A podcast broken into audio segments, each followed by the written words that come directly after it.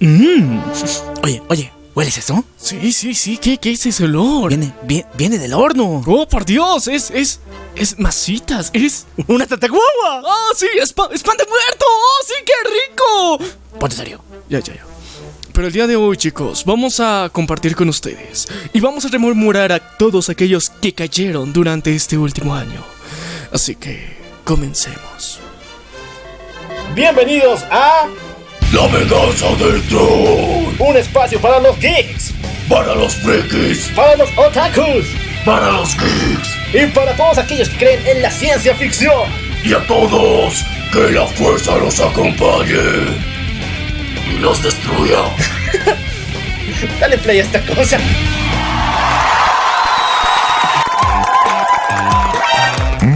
Marrano. ¡Ya cállense todos! Miami me lo confirmó. Muy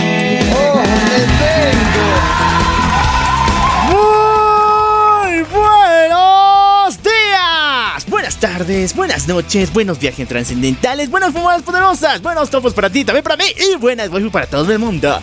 Yo soy Alacán Y yo soy Maniac. y esto es, La venganza del troll. chicos, empezando otro super mes en este 2021. Hablamos de noviembre, el mes de los muertos, el mes de las almas. Eh... Excitante. No sé, ya, ya, es un bonito día hoy para recordar cosas tristes, ya. Es, o sea, pero fuera del chiste, o sea, de verdad, pues es que es que es uno de esos chistes cósmico- cósmicos como que por qué los hombres tienen pezones, ¿no? Mm, eh, no, no es tan chistoso eso, pero la, la cuestión es que imagínense eh, de que, o sea, qué mejor momento que un buen día, un día bonito en el que te sientes cómodo contigo mismo como para ponerte existencial y pensar en todos aquellos que se fueron. Y o sea, hacerlo de la mejor forma, con el mejor ánimo, con el mejor espíritu. Y pues hoy lo vamos a hacer. Vamos a, vamos a darnos una vueltita por todos esos, eh, esos personajes que fallecieron. Y bueno chicos, hoy queremos dar un tributo a aquellas personas que nos dejaron eh, hace un par de meses en este año y también hacer un poco de memoria de las muertes más estúpidas y sádicas que hemos visto en los personajes ficticios y reírnos de esas porque algunas son bien estúpidas. Sin embargo, hay que señalar que esta es la segunda versión de nuestra mesita de los muertos. Si quieres escuchar la primera, búscala aquí abajo que está bien chingona del 2020. Sí, eh, es nuestra ofrenda, nuestra mesa ahí para, para, para recordar todas estas madres. eh, así que es un especial que se le da solamente una vez al año. Disfrútenla, gócenla y espero que la pasen bonito como nosotros. Y para los que están escuchando por primera vez el podcast, les recordamos que la primera parte la dedicamos a las noticias del mundo geek, freak, otaku y gamer. Y después de la primera hora nos dedicamos al tema central de lleno completito para hablar específicamente de los caídos. Y no son ángeles. Bueno, sí, algunos sí son ángeles. Algo. Algunos, ¿Cómo no que- va a ser bonito el cielo si ellos están allá? ¡Ahora sí! Ahora sí, chicos, vamos a comenzar con las noticias. Agarren los cómics de Deadpool mata al universo Marvel y esta mamada de X-Life, X-Death of Wolverine. Ahí no, ¿cómo se les ocurre invertir plata en eso? Y cámeras, porque son mundias. Y vamos a hablar de cómics aquí en el programa.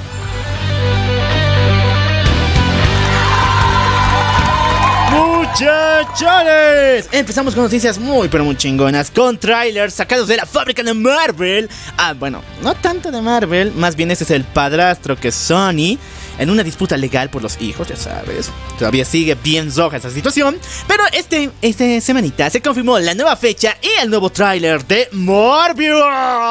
Sí, chicos, al fin tenemos tráiler oficial ya. Porque, o sea, muchas de las escenas que vimos en este tráiler ya las habíamos visto en la versión japonesa, que, que supuestamente nadie de, de- de América tenía que ver, pero lo vimos igual. Entonces estamos de, oh, sí, está confirmado para enero, si no me equivoco. Sí, Enero del 2022, muchachos. Entonces, eh, yo creo que va a estar interesante. Hemos tenido una buena referencia a Venom, qué bonito. Y ya. Bueno, hay que señalar que hay varios easter eggs bien posicionados. Primeramente, se vuelve a repetir la, misma imagen que vimos la anterior. Y sí, muchachos, ese es el Spider-Man de Sam Raimi. Sin embargo, es también el del juego. Es decir, que es el del juego que está usando el traje de Sam Raimi. Así que no es 100% del universo de Sam Raimi. Pero lo importante es de que hay un periódico donde se puede ver el logo del Daily Bugle o del Clarín que se nota así oficial en la película de Sam Raimi de Spider-Man. Y el mismo logo, la misma tipografía, lo mismo, el mismo aspecto, se puede ver también en la segunda película de Venom. Eh. Pero de todas formas, así va. También en este periódico aparecen dos noticias que dice que, eh, que Black Cat y Rhino han sido atrapados. Y muchos fanáticos han llegado a pensar de que estas son referencias ni más ni menos que Amazing Spider-Man. ¿Qué pedo con Sony? Mete referencias de Sam Raimi, las de Amazing Spider-Man y todo el universo de Holland. O sea, eso estuvo raro, honestamente. No, no, no me lo esperaba de, de la forma en la que nos soltaron. O sea, fueron muy, muy bombásticas. De golpe fueron eh, sacando todas y eras de. O sea, de verdad, ¿nos están diciendo Spider-Verse confirmado con ese tráiler? O, ¿O soy yo el que me se está ilusionando de nuevo con Disney? Tenemos dos alternativas. La primera es aplicar la del Chavo del 8, esa del agua de limón y tamarindo. Sí. O sea, es un tráiler que tiene es del UCM con partes de Amazing Spider-Man y al mismo tiempo de Sam Raimi. O segunda, algo va a pasar en Spider-Man No Way Home que va a alterar el universo de Morbius y también el de Venom. Porque si ya lo saben, ya lo hemos dicho mil veces aquí, la escena post de Venom tiene que ver con esa madre. Sí, entonces, eh, no sé, para mí ha sido un efecto muy, muy, muy similar a lo que hemos visto en WandaVision. Entonces, eh, no, no, no, hay, no hay mucha diferencia con toda esta madre. Así que, chicos, no sé, yo, yo les recomendaría que cada uno de ustedes se dé una vueltecita para mm, revisar estas películas porque este- este- están, muy buenardas y al mismo tiempo que todo esto, se va a confirmar ya en casi un mes. Casi un mes. Bueno, más de un mes o casi un mes. No me acuerdo qué fecha es exactamente la, la del estreno de No Way Home. Y bueno, supuestamente es en diciembre, pero todavía no se ha dado una información oficial. Pasamos a la siguiente noticia. Esta semanita, aunque ustedes no me la crean, se acaba de confirmar una presencia. La primera mención de Blade en el universo del UCM. Pero para eso tienes que ver una película que recién ha salido en cartelera llamada Eh, sí, o sea, tienes, tienes que ver esa madre, mm, darte cuenta de que de verdad funciona, de que esa madre existe, es real.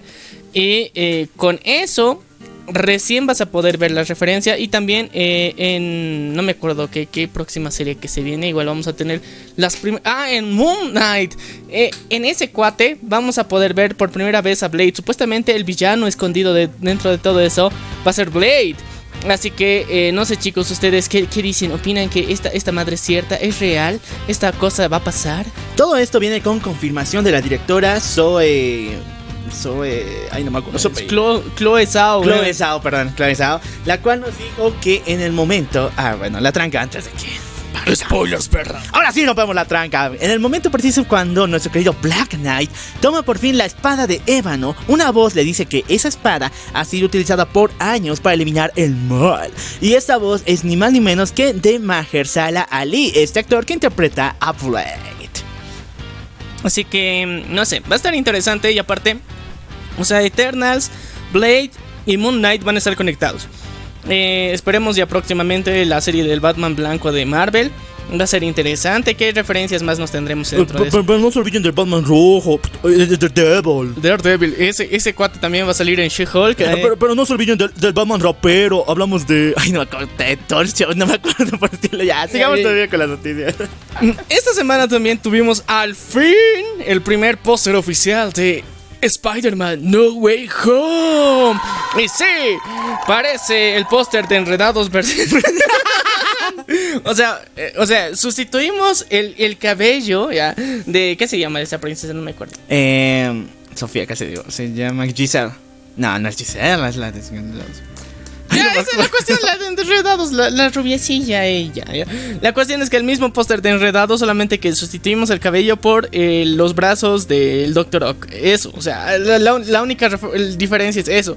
Porque igual lo está agarrando y parece lo mismo. Y eh, en general... Está bonito, está bien el, el, el- el póster, pero no nos confirma ni desmiente nada. O sea, no, nosotros pensábamos que de que el primer póster que iba a salir oficialmente iba a ser algo más revelador, algo que nos confirme multiverso confirmado y demás mamadas. Hasta el arte fumado de Entertainment Magazine fue la que nos reveló un poquito más. La semana Sí. pasada vimos acá cuántas caras de Spider-Man ahí. Eh, sí, pero es que van a ser variantes. O sea, recordate eso. Recor- recuerden eso. Lo de variantes. Aquí hemos hablado un culo de Spider-Man durante meses, ya. Casi un año. Años. Casi un año ya va a ser, ya. De que estamos hablando de esto. Entonces, eh. Eh, un poquito dense cuenta de que ya hay un, como, como decir, un patrón de todas estas teorías. Eh, dijimos muchas hace mucho tiempo, antes de que cualquiera esté hablando del tema. Recién ahorita se están poniendo las pilas en teorizar lo que nosotros ya decimos hace meses. ya. Pero, eh, qué bonito. Bueno, sigamos con las noticias de Spider-Man. Sí, porque ya que Spider-Man- Way Home se va a llevar todos estos dos meses. Esta semana, la página oficial de Oscar, que fue una iniciativa publicitaria creada para promocionar la película de Spi- Amazing Spider-Man 2, ha publicado después de casi 6 años de no haberlo hecho. Y en esa oportunidad nos mostraron una especie de colaboración con Stark Industry.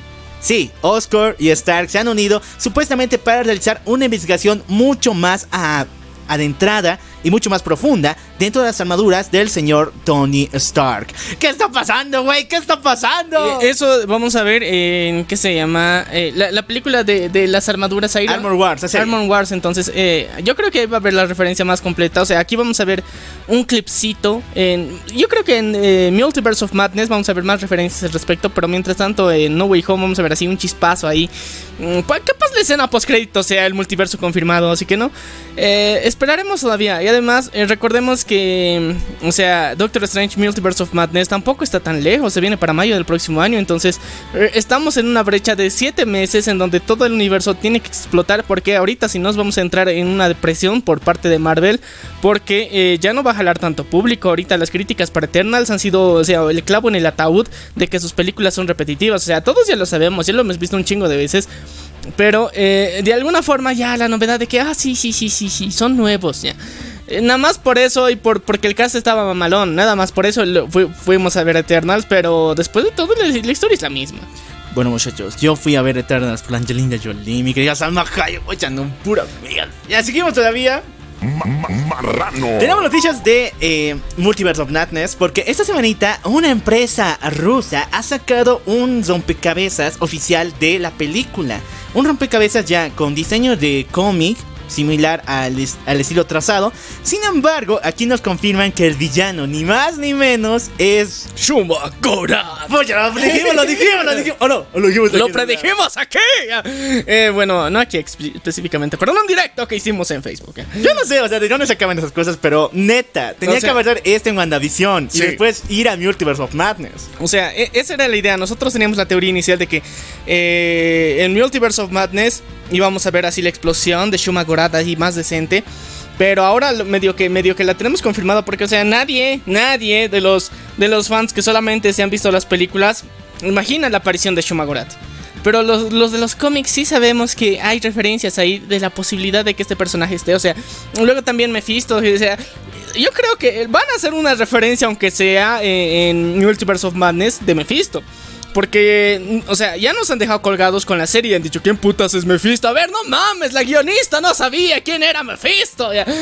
Pero ahora yo creo que con, con toda la oleada de críticas que han tenido en WandaVision, van a poner una referencia, aunque sea mínima, a, a Mephisto dentro de Doctor Strange Multiverse of Madness por fanservice, nada más. Así que estén atentos porque técnicamente nuestra teoría de que Shuma Gorath iba a aparecer y iba a ser uno de los villanos más chingones y principales dentro de Doctor Strange Multiverse of Madness es cierto. Bueno, muchachos, vamos a los cómics porque esta semanita nos han revelado algo muy, muy tenso. Muy chingón. Ya que, muchachos, el multiverso, multiverso oscuro de DC sigue expandiéndose. Estamos hablando acerca de este horrible lugar donde los Batman se fusionan contigo y se vuelven una nueva madre mucho más fuerte y más picuda. Pero en esta oportunidad, uno de estos sobrevivió y era ni más ni menos que el Batman que se había fusionado con Darkseid. Y ahora, ¿qué creen muchachos? En este multiverso de locura y perdición, este maldito engendro se apareó con la Mujer Maravilla y dieron a luz a un hijo que actualmente está conquistando y colonizando el multiverso oscuro. ¿Y qué se llama? Lord Batman.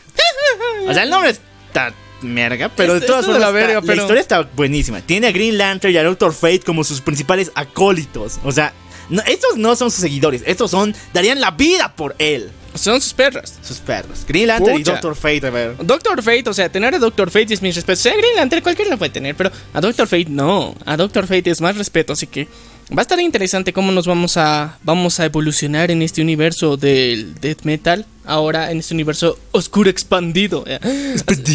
Así que chicos, si quieren conocer la historia de Batman Metal y Dead Metal, váyanse a, a escuchar. Tenemos dos episodios donde hemos contado toda la historia completita, aunque nos reímos mucho, según, sobre todo en Batman Dead Metal, pero en la primera parte es más serio. Bueno, seguimos todavía con Eternals porque esta semanita varios países han prohibido su función debido a la extensa censura que existe entre ellos. Y también Disney le ha dado unas cuantas eh, declaraciones muy fuertes. Los principales países son eh, Rusia, Arabia Saudita, Kuwait y Qatar. Principalmente países árabes y, bueno, Rusia en total. Dis- Y China. Ah. Bueno, China. China ya estaba desde el comienzo. O sea, desde el comienzo, pero o sea, ahora dijeron, por esa razón también. Ahora, Ahora, ellos dieron una razón, que es la representación no moderada de lo que sería la actitud LGBT y de ese movimiento activista.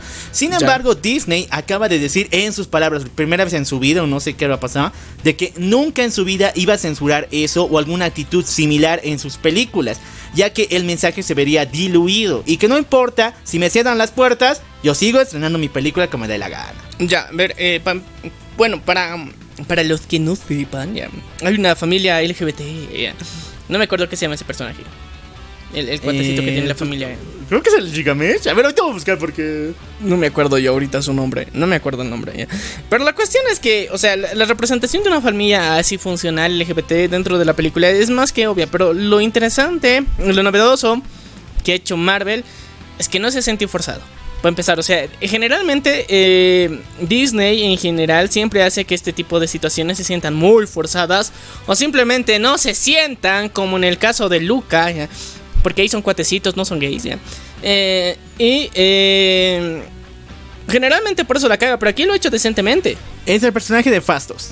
Ya, la cuestión es que aquí ya, ya, ya teníamos una, una referencia de que este, este personaje iba a ser LGBT y todo lo que quieran. Pero lo hizo decente, o sea, en, esta ocasión podemos decir Disney si lo hizo bien, lo hizo decente, no se siente forzado y todo lo que quieras. Y la representación es mala, o sea, eh, si es que, aunque, o sea, no, no lo sientes como de que, ok, a propósito hemos puesto gays aquí, sino son gays y ya. Entonces, está bien.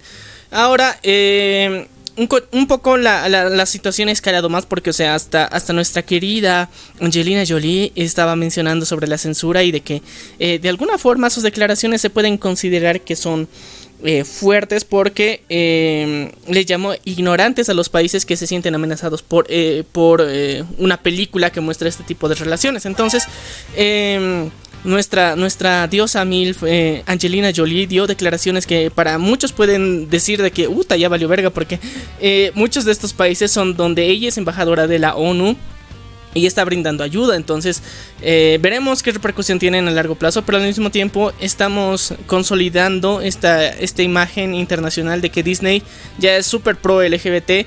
Y eh, eso viene con las cosas buenas y malas, eh, con lo que representa para su relación con otros países. Bueno, yo tengo dos puntos aquí. Primero, es que ha deforzado su imagen 100% eh, Progre. progre como tal, la ha forzado y no la va a derivar de ninguna manera. Segundo, es de que sus, sus opciones de mercado se le están cerrando bien full. Primero, se le fue China. Quería venderlo también a los países árabes. Por eso estaba contratando a varios eh, actores, Actores, sí. y varias eh, representaciones de personajes así en sus películas. Tampoco se, la, se ha cerrado esa puerta. Y actualmente quiere hacerlo con el mercado hindú. Pero veremos cómo va con Eternals, con este mensaje que está llegando. Pero A ver, es que, eh, mira, por ejemplo, en la India es diferente, digamos, la relación que tienen con, con la comunidad LGBT, porque dentro de la misma religión hay personas que son aceptadas directamente, entonces hay personas que tienen esta dualidad y una representación así dentro de la cultura ya, entonces no se hace mucho lío. Pero también hay otro lado que es, digamos, 100% homofóbico. Veremos cómo, cómo reacciona el público, pero ten- tenemos que recordar que también la India no es un país así pequeñito. Hay miles de millones de personas ahí. Y eh, cada región tiene diferentes tipos de dialectos, diferentes ideologías. Y la misma religión tiene sus propias variantes dentro de la misma. Entonces, eh, Va a haber una parte que sí la va a aceptar, otra parte que no, pero al mismo tiempo los, eh, los hindús, o sea, ya hemos visto un culo de memes donde nos hemos dado cuenta de que los hindús ya tienen lo suyo, tienen su propio eh, Bollywood, donde eh, tienen sus películas de acción, de héroes, que están fumadísimas, o sea, yo te digo, con ese nivel de entretenimiento no te fijas tanto en el exterior de la misma forma que, que lo hacemos en el resto del mundo, porque, o sea, lastimosamente nuestras industrias de cine locales no son tan buenas. Pero el, el mercado que se está cerrando Marvel y Disney ahorita es gigantesco. Y esto le va a cobrar factura en unos años. Así que, eh, o sea, alinearse con ser progre no es tan beneficioso como cree, como la mayoría de las personas cree. O sea, puede traerte ventajas, digamos, en Occidente sí, pero en Oriente no. Eh, hay muchas dificultades, muchas, muchas trabas ideológicas, dependiendo del país y, y demás mamadas. Entonces, esperemos qué pasa. Bueno, pasamos a la siguiente. Se ha revelado el final. Bueno, es filtrado, así que. El capítulo final de la. Creo que es la decimosegunda temporada. Esta madre duró 12 temporadas de Teen Titans Go.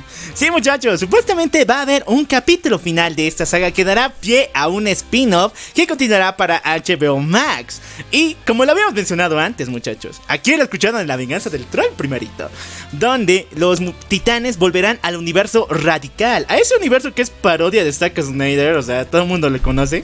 Ya. El universo radical de los Teen Titans Go irán aquí y no podrán volver a su estado original. Y de a partir de ese momento, los titanes tendrán que convivir en este nuevo universo con nuevas aventuras. Ya, va a estar, va a estar raro. Es que, es que recuerden que hemos visto una especie de super mega crossover de los Teen Titans de diferentes universos. Entonces, con eso, ya hemos abierto la posibilidad de que estos eh, del universo animado puedan continuar En otras versiones. en otras versiones o unirse de rato en rato. O sea, y reactivar muchos de los universos que estaban dormidos. Entonces.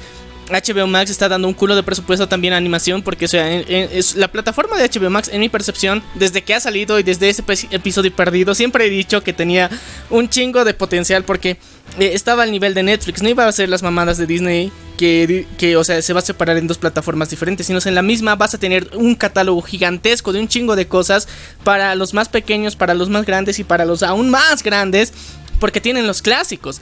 Y ese es el potencial que tiene HBO Max. Entonces, ahorita eh, que a todas las personas, a los fans, a los niños, incluso fans de, de Teen Titans, les va a mandar HBO. Entonces, HBO Max va a tener un catálogo gigantesco. Y para mí está genial. Es hermoso. Qué bonito que se hagan eso. Sigamos con las noticiones. Esta semana se ha confirmado, entre comillas. A ver, ¿cu- ¿cuál era tu efecto? Ah, bueno, el mismo. Que el actor Jake eh, Gyllenhaal interpretará a Hal Jordan en las nuevas películas de DC Comics. Ahora, no sé quién ha dicho, no sé de dónde viene la información, pero supuestamente tenemos ya a un Green Lantern muy próximamente. Y será nuestro buen amigo Misterio. Eh, ya. O sea, no, no, no me parece mal, pero o sea, va a ser Hal Jordan, ¿no ve? Hal Jordan. Eh, está raro. O sea, es- es- está raro cómo están manteniendo la relación porque ahorita eh, DC y Marvel se están robando actores constantemente, ¿ya? Y no es que sea realmente malo, sino, o sea, bien por ellos, tienen más trabajo, ganan más platita. Pero de alguna forma los fans que, que nos damos cuenta de quiénes son, entonces estamos de... ah, qué raro, ¿ya? Extraño. No es malo, pero, o sea, medio que... Me parece muy rata que entre ellos estén así robando actores. Bueno, también lo. O sea, más trabajo DC. para los cuates, pero Bueno, no con DC, con Warner. Es el caso de la película de Secreto en la Montaña, creo que lo estaba él. sí, también. Junto con Heath Ledger, y, entonces. y también estaba en La La Land, ya. La La O sea, Land. O sea, ah, ah, no, no es, no es La La Land, ya No, me es. Sí. Ya, ya, entonces, olviden eso. Secreto en la montaña con. Ya. El Joker. Ah, bueno. Hal Jordan besó al Joker en la película. Sigamos todavía con noticias. Misterio, misterio, de momento es misterio. Se dice que Jim Carrey podría interpretar ni más ni menos que a Modok en el UCM. Mejor papel, ¿no? A ver. Sí, o sea, qué, qué bonito, qué bien, o sea, están pensando bien las cosas. Yo creo que esa cartita se la tenían guardada porque, imagínate, miren, aquí voy a dar una declaración agresiva. Y la anterior semana también ya la había dado. La idea es que ahorita Marvel, eh, con, con, con Endgame, de alguna forma, se, se ha puesto la lápida a sí misma, diciendo de que hasta aquí llegó, digamos, el universo que habíamos creado y ahora técnicamente están comenzando de cero con los restos, con las cenizas de alguno de los personajes que ha continuado. Y ahora ya no tienen la misma fuerza de llamar la atención porque ahorita de los pocos personajes vivos que les quedan, uno es Thor que posiblemente muera en Thor Love and Thunder, Doctor Strange que ya los ha presentado y Spidey, son de las pocas cosas que se pueden agarrar y después, por ejemplo, para los Eternals, ya habíamos dicho que Harry Styles iba a estar presente por, por la único motivo de, de jalar a, a- a las Directioners. Eh, hay que decir que, bueno, primero es lo de Higher Style, después la canción de BTS que suena medio que al final, pero bien al final Bien de la al final, o sea, los créditos. ya. y segu- tercera, ahorita les van a saber en las noticias de anime, quédense porque están sabrosas. Pero o sea, miren, eh, si se dan cuenta, Disney ya no tiene, digamos, eh, historias así potentes, eh, personajes que de alguna forma puede explotar ahorita. El fanservice, pero ni siquiera a sí mismo, sino de otras cosas es lo que está explotando. Y eso, eso solamente representa que anda muy mal. Porque ya no puede sostenerse a sí mismo, necesita buscar a otros. Porque antes, de alguna forma, quiera o no, se sostenía a sí mismo con los personajes y los universos que había creado. Pero ahora ya no. Y ahora, eh, como todas estas oleadas de, de las tendencias y las modas, o sea, ha sido unos buenos casi 20 años que vamos a ver, digamos, de- del género de los superhéroes, que ha estado en la cúspide, que ha sido cada vez mayor, pero después de la cúspide viene el declive, entonces... Lastimosamente nos estamos acercando, digamos, a la cúspide máxima que posiblemente sea Doctor Strange Multiverse of Madness y después sea un puto declive para todos los personajes del UCM. Entonces, eh, estamos así al borde del iceberg de que todo esto pase de moda de golpe. Y yo creo que va a pasar. Pero, o sea, fuimos felices mientras duró. O sea, de las, de las personas que antes hubiéramos sido rechazadas socialmente a lo que somos ahora, personas de alto conocimiento. O sea, no mames, o sea, ha sido un cambio muy radical de todas las ideas que se tenía antes. Yo creo que ha sido bueno por esa parte. Pero lastimosamente esta moda, quieran o no, tarde, tarde o temprano se va a acabar. Y siento yo que ya estamos muy cerca de que esta moda acabe. Porque ahorita con Eternals nos ha demostrado de que sí. Ha- Había un comentario muy interesante en, Facebook que decía, o sea, quisieron usar la fórmula Zack Snyder de hacer una película lenta, eh, medio dramática, pero eso solamente lo demostraron, demostró que solamente Zack Snyder podía hacer ese tipo de cosas. Porque, o sea, Chloe Zhao ha intentado hacer una película así, pero no le ha salido. O sea, la película en realidad es entretenida. Pero como género de superhéroes no es buena. O sea, tenemos mejores películas eh, en este año solamente. O sea, hasta Wonder Woman está más interesante. Pero eh, ya nos están mostrando que el UCM ya está demasiado desgastado. Y ahora se tienen que jalar de, de personas que de alguna forma tienen otro fandom para ponerle una canción de BTS al final en los créditos o para poner a Harry Styles eh, y, y de alguna forma jalar a las Directioners nomás para, para que vean la escena post créditos, ni siquiera la película entera, o sea, la escena post créditos y ya, o sea, estamos mal. Y aparte Eternals, es- o sea, eh, Eternals eh, es el, el, el fanservice más épico que hemos visto en la historia de Marvel, porque tienen a los actores más reconocidos de hace 20 años. A Entonces, las diosas. Sí, a las diosas Mills para empezar. Luego tenemos a dos actores que han sido de una de las sagas más importantes de las series, que ha sido Game of Thrones. O sea, los vemos ahí, o sea, hay muchas cosas que han reunido en esta película para ser el máximo fanservice y aún así les ha ido de la mierda, de la patada. Entonces, las tendencias están cambiando. Ahorita lo que hasta ahorita hemos gozado como de decir, wow, qué, genial es ser freaky, qué genial es ser geek. Ha llegado como estamos por llegar a la cúspide que creo que va a ser el próximo año y después va a ser una caída en picada. Y nosotros lo predijimos aquí, no sé por qué ahorita se me ha venido toda la idea así uniendo toda esta madre. Y qué bonito viaje fue hasta aquí, pero vamos a seguir haciendo esta madre porque en sí no, no lo- nunca lo hemos hecho por moda. eh. Eh, muchachos, si eso pasa, eh, recuerden que nunca, nunca dije nada mal de los otakus, en serio, yo siempre he sido otaku.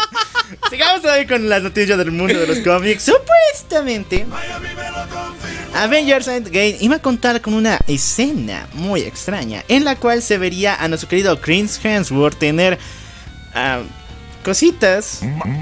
¿Con Gamora? No, con la capitana Marvel. ¿Qué? ¿Al Cap? Ah, no, no, no, a Thor, a Thor, a Thor, a Marvel. Thor. O sea, Chris Hemsworth con Capitana Marvel. Sí, sí. O sea, Thor con Capitana Marvel. Eh. Supuestamente no iba a ser, o sea, algo bien. O sea, Bien radical de, oh, por. Dios, o sea, de, de, oh, por Dios, agarrarla del cuello y someterla. No, o sea, simplemente eh, Thor, antes de ir a la misión con Thanos, estaría borracho y ahí sentado mientras la capitana, bueno, le llegarían esos momentos, Esos lo feelings. jalaría y se lo llevaría, llevaría al cuarto. O sea, eso nomás iba a ser la situación. ¿Ya? O sea, como decir, tengo ganas de snusnu, agarro al más guapo y ya me lo llevo. Pero- a la cueva. Eh, ¿En Endgame o en Infinity War? Endgame. Ya, pero o sea... Antes de ir con Thanos, es decir, ¿recuerdas cuando hay un Sí, sí, lapso sí, sí, ahí? sí, sí, eh, eh, cuando todavía está flaco. Sí. Ya. O sea, yo creo que hubiera sido un buen ejercicio. No mames, ya. A ver, a ver, chicos. eh, eh, la otra vez así me ha dado así nostalgia de ver, eh, por si acaso, así Infinity War y Endgame. Y me he dado cuenta de algo que yo creo que, que es una, una ventana de, de una teoría que próximamente va a ser revelada dentro del UCM. Y eh, tanto Thanos como Tony en su momento, o sea, Tony desde Avengers 1 tiene una especie de visión, eh, bueno, en, la era de Ultron tiene una visión gracias a la bruja escarlata de- del futuro supuestamente donde todos iban a caer y demás, pero en Infinity War también hay otra referencia donde Thanos dice, o sea, es la maldición del conocimiento, o sea, tú también estuviste maldecido por esto y por eso le reconoce a Tony, es el único personaje al que reconoce dentro de la película y le dice, "Es- Stark, te respeto Stark, ¿ya?". ¿Y por qué? Porque, o sea, eh, Thanos también ha tenido una revelación del futuro y por qué tenía que hacer las cosas. ¿Y por qué la bruja escarlata se lo reveló? Sí, por- o sea, es, es una, es una mezcla de, este, de, de, como decir, la bruja escarlata tenía una misión que cumplir dentro de esto y todo estaba predestinado para que todo esto pase. O sea, tenían que vencer a Thanos, Altunas, Tony tenía que morir y demás mamadas. Todo era un parte del plan más grande que eh, ahorita va- van a unir junto con los Eternals, que son los más antiguos, y después vamos a ver al, al Watcher, que de alguna forma va a cumplir una misión más adelante también, porque o sea, todas estas revelaciones que han visto no ha sido de la nada y eh, dentro del universo cinematográfico lo han tratado de conectar. Y eh, yo creo que a su hija Morgan, que próximamente vamos a estar viendo, vamos a ver igual... eh, Con las visiones. con la- o sea, que, que ella, a ella le van a explicar, tu papá tuvo esta, estas visiones y por eso él estaba destinado a morir. O sea, él ha hecho este sacrificio y desde hace mucho tiempo él sabía que tenía que morir. Pero eh, él hizo lo que tenía que hacer, se sacrificó por la humanidad y estamos aquí.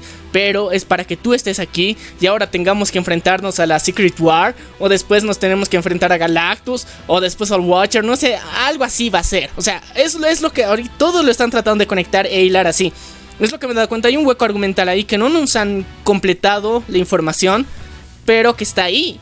Y que en una próxima película, no sé en cuál, pero se va a revelar. Porque, o sea, Thanos igual tenía esa revelación, esa visión de un futuro donde tenía la maldición del conocimiento, como él le dice. Entonces, eh, Tony también, y, y eran los únicos dos personajes que tiene. Y al final, en Endgame, vemos que los dos están frente a frente.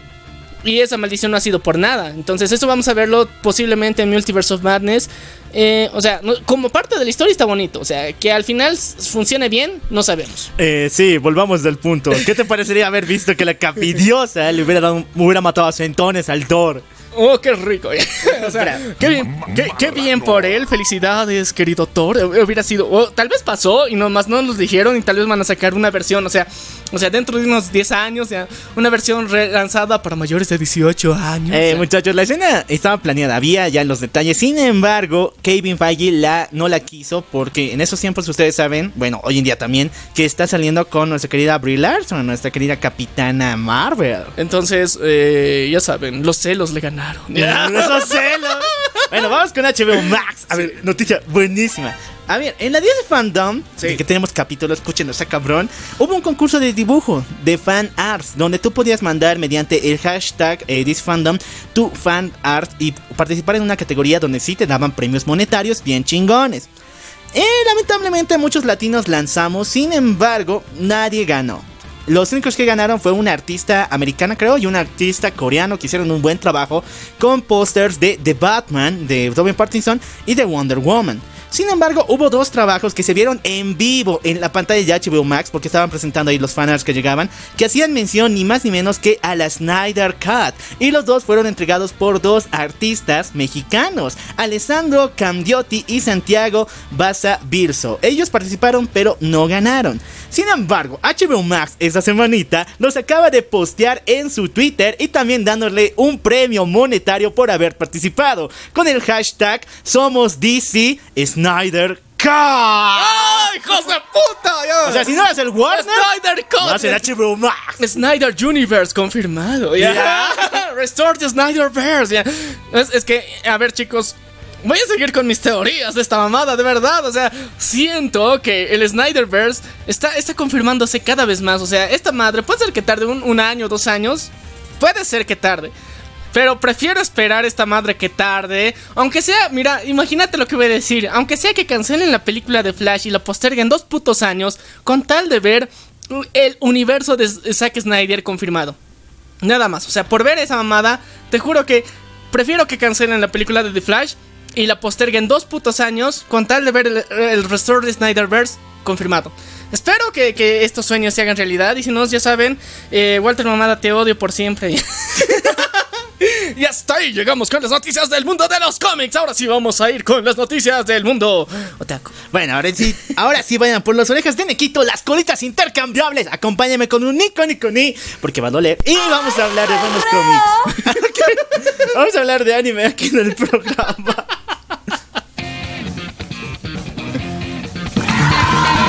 Muchachos, tenemos noticias. Poquitas, pero. pero Sabrositas, Ricas, ricas nomás. Sabrositas, sí. Muchachones, ahora sí, vamos con ese guiño que les puse en el anterior capítulo. ¿Qué tienen que ver los Eternals con el anime? A ver. bueno, hace tiempo les había contado una enorme lista de animes que ya son propiedad de Disney. Y uno es, uno de estos es ni más ni menos que Sword Art Online. Muchos me llamaron loco, sádico. ¿Cómo vas a decir esas palabrotas? El Kirito es eterno, mi corazón léate por el Kirito. Ya, güey, ahora el Kirito se la está lamiendo al querido Rey Rata. Y pruebas es esto. Esta semanita Disney acaba en su canal de YouTube. Acaban de lanzar un nuevo tráiler de Sword Art Online Progressive. Esa nueva película que viene a rebotear todo el universo de Sword Art Online. Para Disney o para HBO Max, no me acuerdo muy bien. Sin embargo, en medio de este tráiler hay una colaboración bien fuerte, pero sí, bien fuerte, con Eternals. Dentro del mismo tráiler aparecen ambas franquicias colaborando una con la otra. Y sí, muchachos, no querías a Henry Styles, querías a BTS, querías a los Mills, querías a Game of Thrones. Pues para los otakus también hay referencias para el enganche Eternals. Es Sword Art Online. Eh, eh, ¡Ya lo sé, maricón! ¡Ya lo a sé! ver, me tienen, me tienen hasta le. A ver, está- Nadie se salva. Nadie se- Te he dicho, o sea, hace rato lo dije, o sea, Eternals es, eh, es, es la cúspide del fanservice que hasta ahorita hemos visto. Puede ser que saquen cosas más mamalonas todavía del fanservice, que obviamente es Multiverse of Madness. pero eh, de momento, o sea, hasta ahorita lo que hemos visto, la cúspide de esto, o sea, sin referencias a su propio universo, ha sido Eternals. Ahora que, que lo mezclen con esto, no mames. Y eh, recuerden que, o sea, con... ¿Qué se llamaba? Progressive, con el Progressive de Sword Art Online, vamos a ver un reboteo y supuestamente la, la posible versión. O sea, nosotros creemos y nos basamos en, en- en el material original para decir que vamos a ver toda la perspectiva de Asuna dentro de este universo y eh, donde la prota va a ser Asuna. Pero sabemos que también Sword Art Online es fan del fanservice. Y puede ser que solamente mitad de la película sea eso y después pongan al puto Kirito mostrando ser el puto amo y otra vez el, el ¿cómo sería? El cheat, el cheat master dentro de todo esto. Así que, eh, no sé. A ver chicos, si quieren conocer toda la historia de nuestro querido Kirito, váyanse a YouTube y busquen el video que tenemos ahí de por qué Kirito es un dios. Y van a entender quién es este cuate, qué ha hecho, su historia, su vida. Y no sé, ¿qué, qué otras cosas más pueden querer saber de este men. Bueno, muchachos, Disney lo dice hasta en tu sopa. Ve Eternals. Eh, los- las armies, los. Lo- la- los direction- directioners. Las directioners, los fans de Game of Thrones, los fans de las Mills. Y Ahora- ahora los otakus están bienvenidos a ver Eternals. Sí, y si quieren véanla, pero no es como que les va a cambiar la vida. Vean Doom mejor. ya. Ya se venden, ya. Vean Doom. Ahora sí, para aquellos que dicen el name, el name, ¿dónde está el name? El name de la semana es ni más ni menos que la nueva serie de Kitawa Marin, donde aparece una chica, ni más ni menos, cosplayer, influencer, que todo el mundo sueña que le gustan los gorditos. Esta semana se acaba de estrenar su primer capítulo y ha hecho un boom en todas partes, oh, llamándola la waifu del año. Ya ves su primer capítulo y... Está cerca, está cerca, güey. A ver, ¿por qué? O sea, ella tiene ese, esa fijación por. Bueno, los aparte de que el prota es medio gordito, o sea, nada ejercitador y nada de eso. Ella eh, tiene ese, ese outfit, o sea, es influencer, es cosplayer. La chica, la típica niña chica que tú quieres en TikTok, ella es. Y ahora está junto con un gordito enamorándose. O sea, no otro fanservice, pero qué hija de puta ya. o sea, eh, lo- lo- los japos saben lo que quiere el público. ¡Saben, neta! Hijos de puta ya. Sí, está, está bien que lo sepas, pero no los restriegues en nuestra cara, please. Bueno, bueno, lo vamos a decir el nombre otra vez para aquellos que vuelven a pedir el name. Esta waifu se llama Kitawa Marin y su anime acaba de salir esta semanita. Vamos con Netflix, que muchachones, está planeando a sacar una serie anime al estilo Castlevania, como están últimamente sus, sus animes Sí, sí, to- todo ese estilo Castlevania. de ni más ni menos Devil May Cry. ¡Oh, sí! ¿Qué? Devil May Cry, nuestro querido Dante. Sí, o sea, ya sé, pero tiene anime ya. Bueno, pero esta va a ser la versión de Netflix. Esta semanita lo han anunciado. A ver, chicos, eh, los que no han visto Devil May Cry, el anime, o sea, tiene un chingo de gore. Tiene un chingo de gore, está, está buenísimo, pero eh, en términos de, de entretenido es muy lento. Entonces, esperemos que Netflix haga un mejor trabajo y, o sea, si quieren, si quieren conocer un poquito la historia del juego, tal vez podemos hacer un episodio especial contando la historia del juego. ¡Eso, muchachones! Y jueguen el juego, este chingón, ese sí es brutal, es muy épico. Bueno, ahora sí, han terminado las noticias del mundo del anime y nos pasamos al de los videojuegos. Y ahora sí, con su música de verdad. Sobrerones, muchachos. Y ya, eh, esto empieza mal, ¿saben por qué? Porque es de la qué? compañía que nos da pura gloria y un, ri- un dolor en el riñón. Es ni más ni menos que Nintendo que esta semana acaba de publicar un nuevo direct en YouTube y este se ha convertido en el video con más dislikes de la jodida historia de Nintendo. Ya, de la historia de Nintendo, ¿no? De De YouTube. Nintendo, ¿el internet sigue siendo el de cuál? Eh, el YouTube Rewind. El de hecho, Ya. ¿Qué ha pasado? ¿Por qué todo el mundo odió? Esta semana se implementó un nuevo sistema de pagos para el modo online de la Nintendo Switch. Bueno, eso sería normal, un anuncio diciéndole tienes que pagar más pues para el online, güey. Sí, sí, sí. Pero entonces algo extraño pasó. Todo el mundo malentendió la idea ya que en el, el directo se mostraban imágenes de implementos que se crearon para modernizar las consolas de Nintendo antiguas, como es el caso del Dual Pack para la Nintendo 64, la extensión del cable Link para la Game Boy o incluso la conexión online para la GameCube. O sea, en pocas palabras, la gente en Japón y en gran parte del mundo pensó de que están comparando estas super consolas y están diciendo de alguna forma de que si lo hicimos antes, ¿por qué no lo hacemos ahorita? O sea, hay una razón por la que estamos pidiendo más plata. Antes lo hicimos. Hay ah, ah, antecedentes. Ah, o sea, me estás diciendo que están sacando gadgets eh, como a- para actualizar estos Sí, muchachos. estas consolas. Bueno, eso lo hicieron antes, eso Sí. lo han mostrado. Y en la actualidad están sacando un nuevo modo online, así que si lo hicieron antes y tú aceptaste, pues en esta oportunidad también debes. O sea, te están justificando de por qué está tan caro. Sí. Ya. Y te convencen, ¿no? De esa forma, no, güey. O sea, hubiera sido mucho más genial sacar juegos, no mames. ya, por, por eso, en sí la bronca es más por eso. O sea, porque de alguna forma te están diciendo, como has aceptado antes, y tú le siguen en la cara. O sea, si sacaban y decían, ok, tienes que pagar más y ya, tú tranqui pagabas. Pero te han dicho, como has pagado antes y tú has vendido tu alma al gran Satán Nintendo, ya, ahora volverás a hacerlo una vez más porque, porque nos sale de los huevos. Listo. Bueno, más o menos así se resumen. Así que chicos, ya lo saben, vayan a buscar el Nintendo Direct para poner su manita abajo o su manita arriba, como tú quieras. Pero man- manita abajo.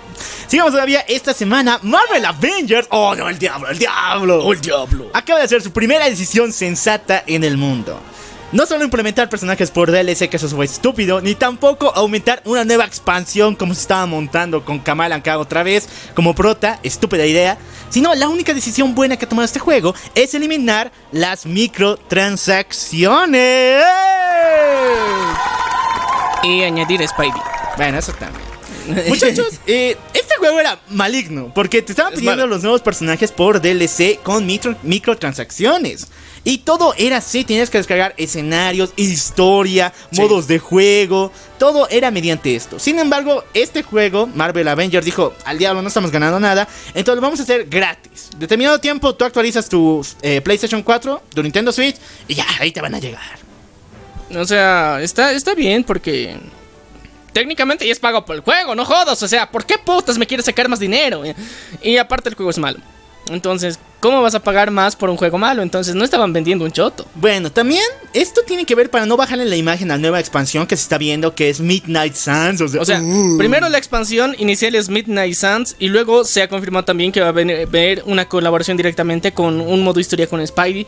Entonces, esa es la nueva colaboración que se viene. O sea, primero Midnight Suns y luego con Spidey. Dos cosas que de alguna forma va a jalar un chingo de fans por tomando en cuenta que también va a estar disponible y va a ser el, el Spidey que hemos visto dentro de PlayStation, dentro del juego de PlayStation. PlayStation. Entonces todos estamos de wow, qué hermoso, qué bonito. Midnight Suns vale pito, porque no, sé, no, no es como de que wow, la gloria más grande, porque eh, sabemos que se plagió a, a, la Dark Justice League y ya, o sea, ¿qué, ¿qué, más? ¿Qué más quieres? Pero mientras tanto, el Spidey sí, oh, qué bonito, qué bien hecho estado su juego. Entonces, si va a colaborar, va a estar igual de bien hecho, espero que sí. Y que no le caiga la maldición de Marvel Avengers. Y bueno, muchachos, viene completamente gratuito. Ahora sí, muchachos, terminamos con las noticias Normie, que hay varias y bien, bien jugosas. Hombres, mujeres, caballeros y también hombres. Sigamos hablando. Eh, ¿Se acuerdan de Zack Snyder? Sí, sí, sí, sí, director, el creador de la Zack Snyder Snyder Cut y de muchas obras maestras. Sí, y, el que también creó Army of the Dead. bueno, esta semana acaba de estrenar su nueva película. Se llama Army, of, Thieves. Sin pena, sin gloria. Dios sabrá cómo va. Ah, yo, yo lo he visto, está bueno. O sea, a mí, en lo personal, o sea, eh, eh, también las críticas en internet es de como una precuela ha estado mejor que, la película oficial. O sea, es, es la, más, grande crítica que hay. Porque, o sea, esta película es buena, tiene acción, tiene referencias al universo de los zombies que, que, está creando Zack Snyder. O sea, tiene, pero en contexto, en historia, en, en todo, es mejor es mucho mejor, porque ahorita de Army of the Dead solamente podías resaltar la actuación de Dave Bautista. o sea, yo le he dicho, es, buena la actuación aquí, al fin actúa bien, tiene talento el carnal. Eso era lo que podías decir. Y de paso en Duna, o sea, en las vistas. Sí, en, Duna también está bueno, pero mientras tanto, eh, en, la mayor parte de sus actuaciones nunca había hecho un papel más allá del malo, agresivo. El, invisible. Eh, el, invisible, el destructor o el imbécil, una de, tres. Pero mientras tanto, en Army of the Dead ya, ya veías una actuación más, más coherente, más completa. Y el resto de la película de, eh, de Army of the Dead es, es aburrida, es lenta, es sin motivo y todo es culpa de su hija. Así es el resumen, así de fácil. Es una pelotuda la hija de Dave Bautista dentro de la película. Pero luego vemos eh, Army of Thieves que está muy buena, porque, o sea, eh, la misma historia que nos cuentan, la narrativa, la motivación que tiene el, el prota y el, tipo de personaje que también es, está muy bien desarrollado, está muy bien hecho. Y es, es bonita, está buena, está divertida, está entretenida y está mejor. Mucho mejor, 10 veces mejor que Army of the Dead. Así que ahora la noticia es como siempre sale, se estrena la película y recién confirma noticias se confirma la próxima película que es Universe of the Dead. Sí, muchachos, todas las películas de Zack Snyder de zombies se van a unir. Army of Dead, Dawn of Dead, Army of Dead y otro chingo más que se vienen para montar el universo zombificado de Zack Snyder. Eh, honestamente, con, con, la historia de los zombies, o sea, lo que hemos visto en, en Army of the Dead con referencia a los zombies, o sea, concentrándonos exclusivamente en los zombies tiene una lógica diferente al, resto de historias de zombies que habíamos visto hasta la actualidad. Y que haya eh, eh, una especie de jerarquías dentro de los zombies tampoco lo hemos visto muy claro. Pero dentro de esta próxima película se supone que se van a ya mostrar los verdaderos orígenes de toda esta pandemia zombie porque ha ido avanzando su origen real y también el destino de muchos de los protas. Entonces, eh, va a estar interesante, va a estar genial. Yo creo que eso tal vez pinta mejor, porque hasta ahorita eh, Dawn of the Dead, ok, está interesante, ha sido un éxito, buena película, todo lo que quieras para su época, sí, muy chingona. Ahora, eh, Army of the Dead ha sido una mierda. Ahora, Universe of the Dead, veremos. Veremos, veremos qué pasará, porque no con su universo de zombies de Zack Snyder, honestamente no le tengo tanta confianza. No le tengo, o sea, con, con, DC, sí, oh, te entrego todo el universo, papu, haz lo que quieras, somételos, eh, engrandécelos, mátalos si quieres, pero hazlo. Tú tienes el permiso, mi bendición para hacerlo. Pero con zombies, tus protas humanos son una mierda. Tus zombies están chingones, tus protas humanos son una mierda. Pero en Army of Thieves, está bueno. Bueno, muchachos, vayan a ver esa película que está para Netflix. Ahora sí, nuestra querida Gal Gadot, Wonder Woman, acaba de confirmar que se ha pasado al lado oscuro. Ya mentira. Acaba, oh, de, confirmar... acaba de confirmar que interpretará a la bruja malvada en el siguiente live action de Blancanieves. La, la Wonder Woman, la, la mujer casi perfecta yo en día, o sea, es tan hermosa. Va a ser la villana dentro de Blancanieves.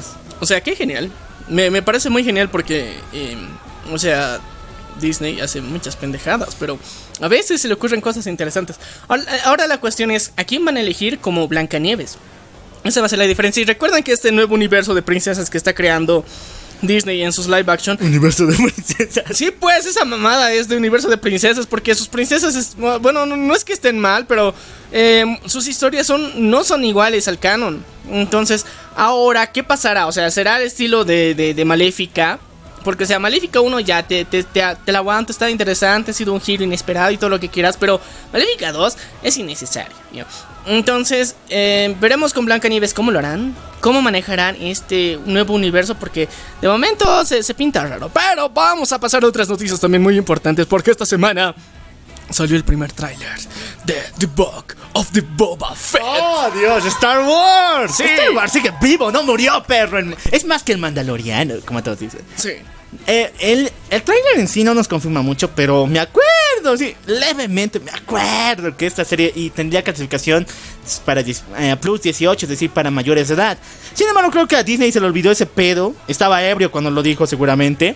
Y esta serie va a llegar para Disney Plus a secas, o sea que va a ser PG-13. Sin embargo, es Boba Fett, así que se vienen buenos. O sea, buenos putazos. Con eso, con eso yo creo que me siento tranquilo. Porque, o sea, en el, Mandalorian también han mostrado buenos putazos, buenas escenas de acción. Entonces, ya, y aparte, eh, con What If ya hemos visto que, o sea, Disney ya está permitiendo, digamos, referencias sexuales. O sea, no, no escenas sexuales, pero referencias sexuales. Entonces, no hay ningún problema. Todo esto va a estar, va a estar interesante, va a estar divertido.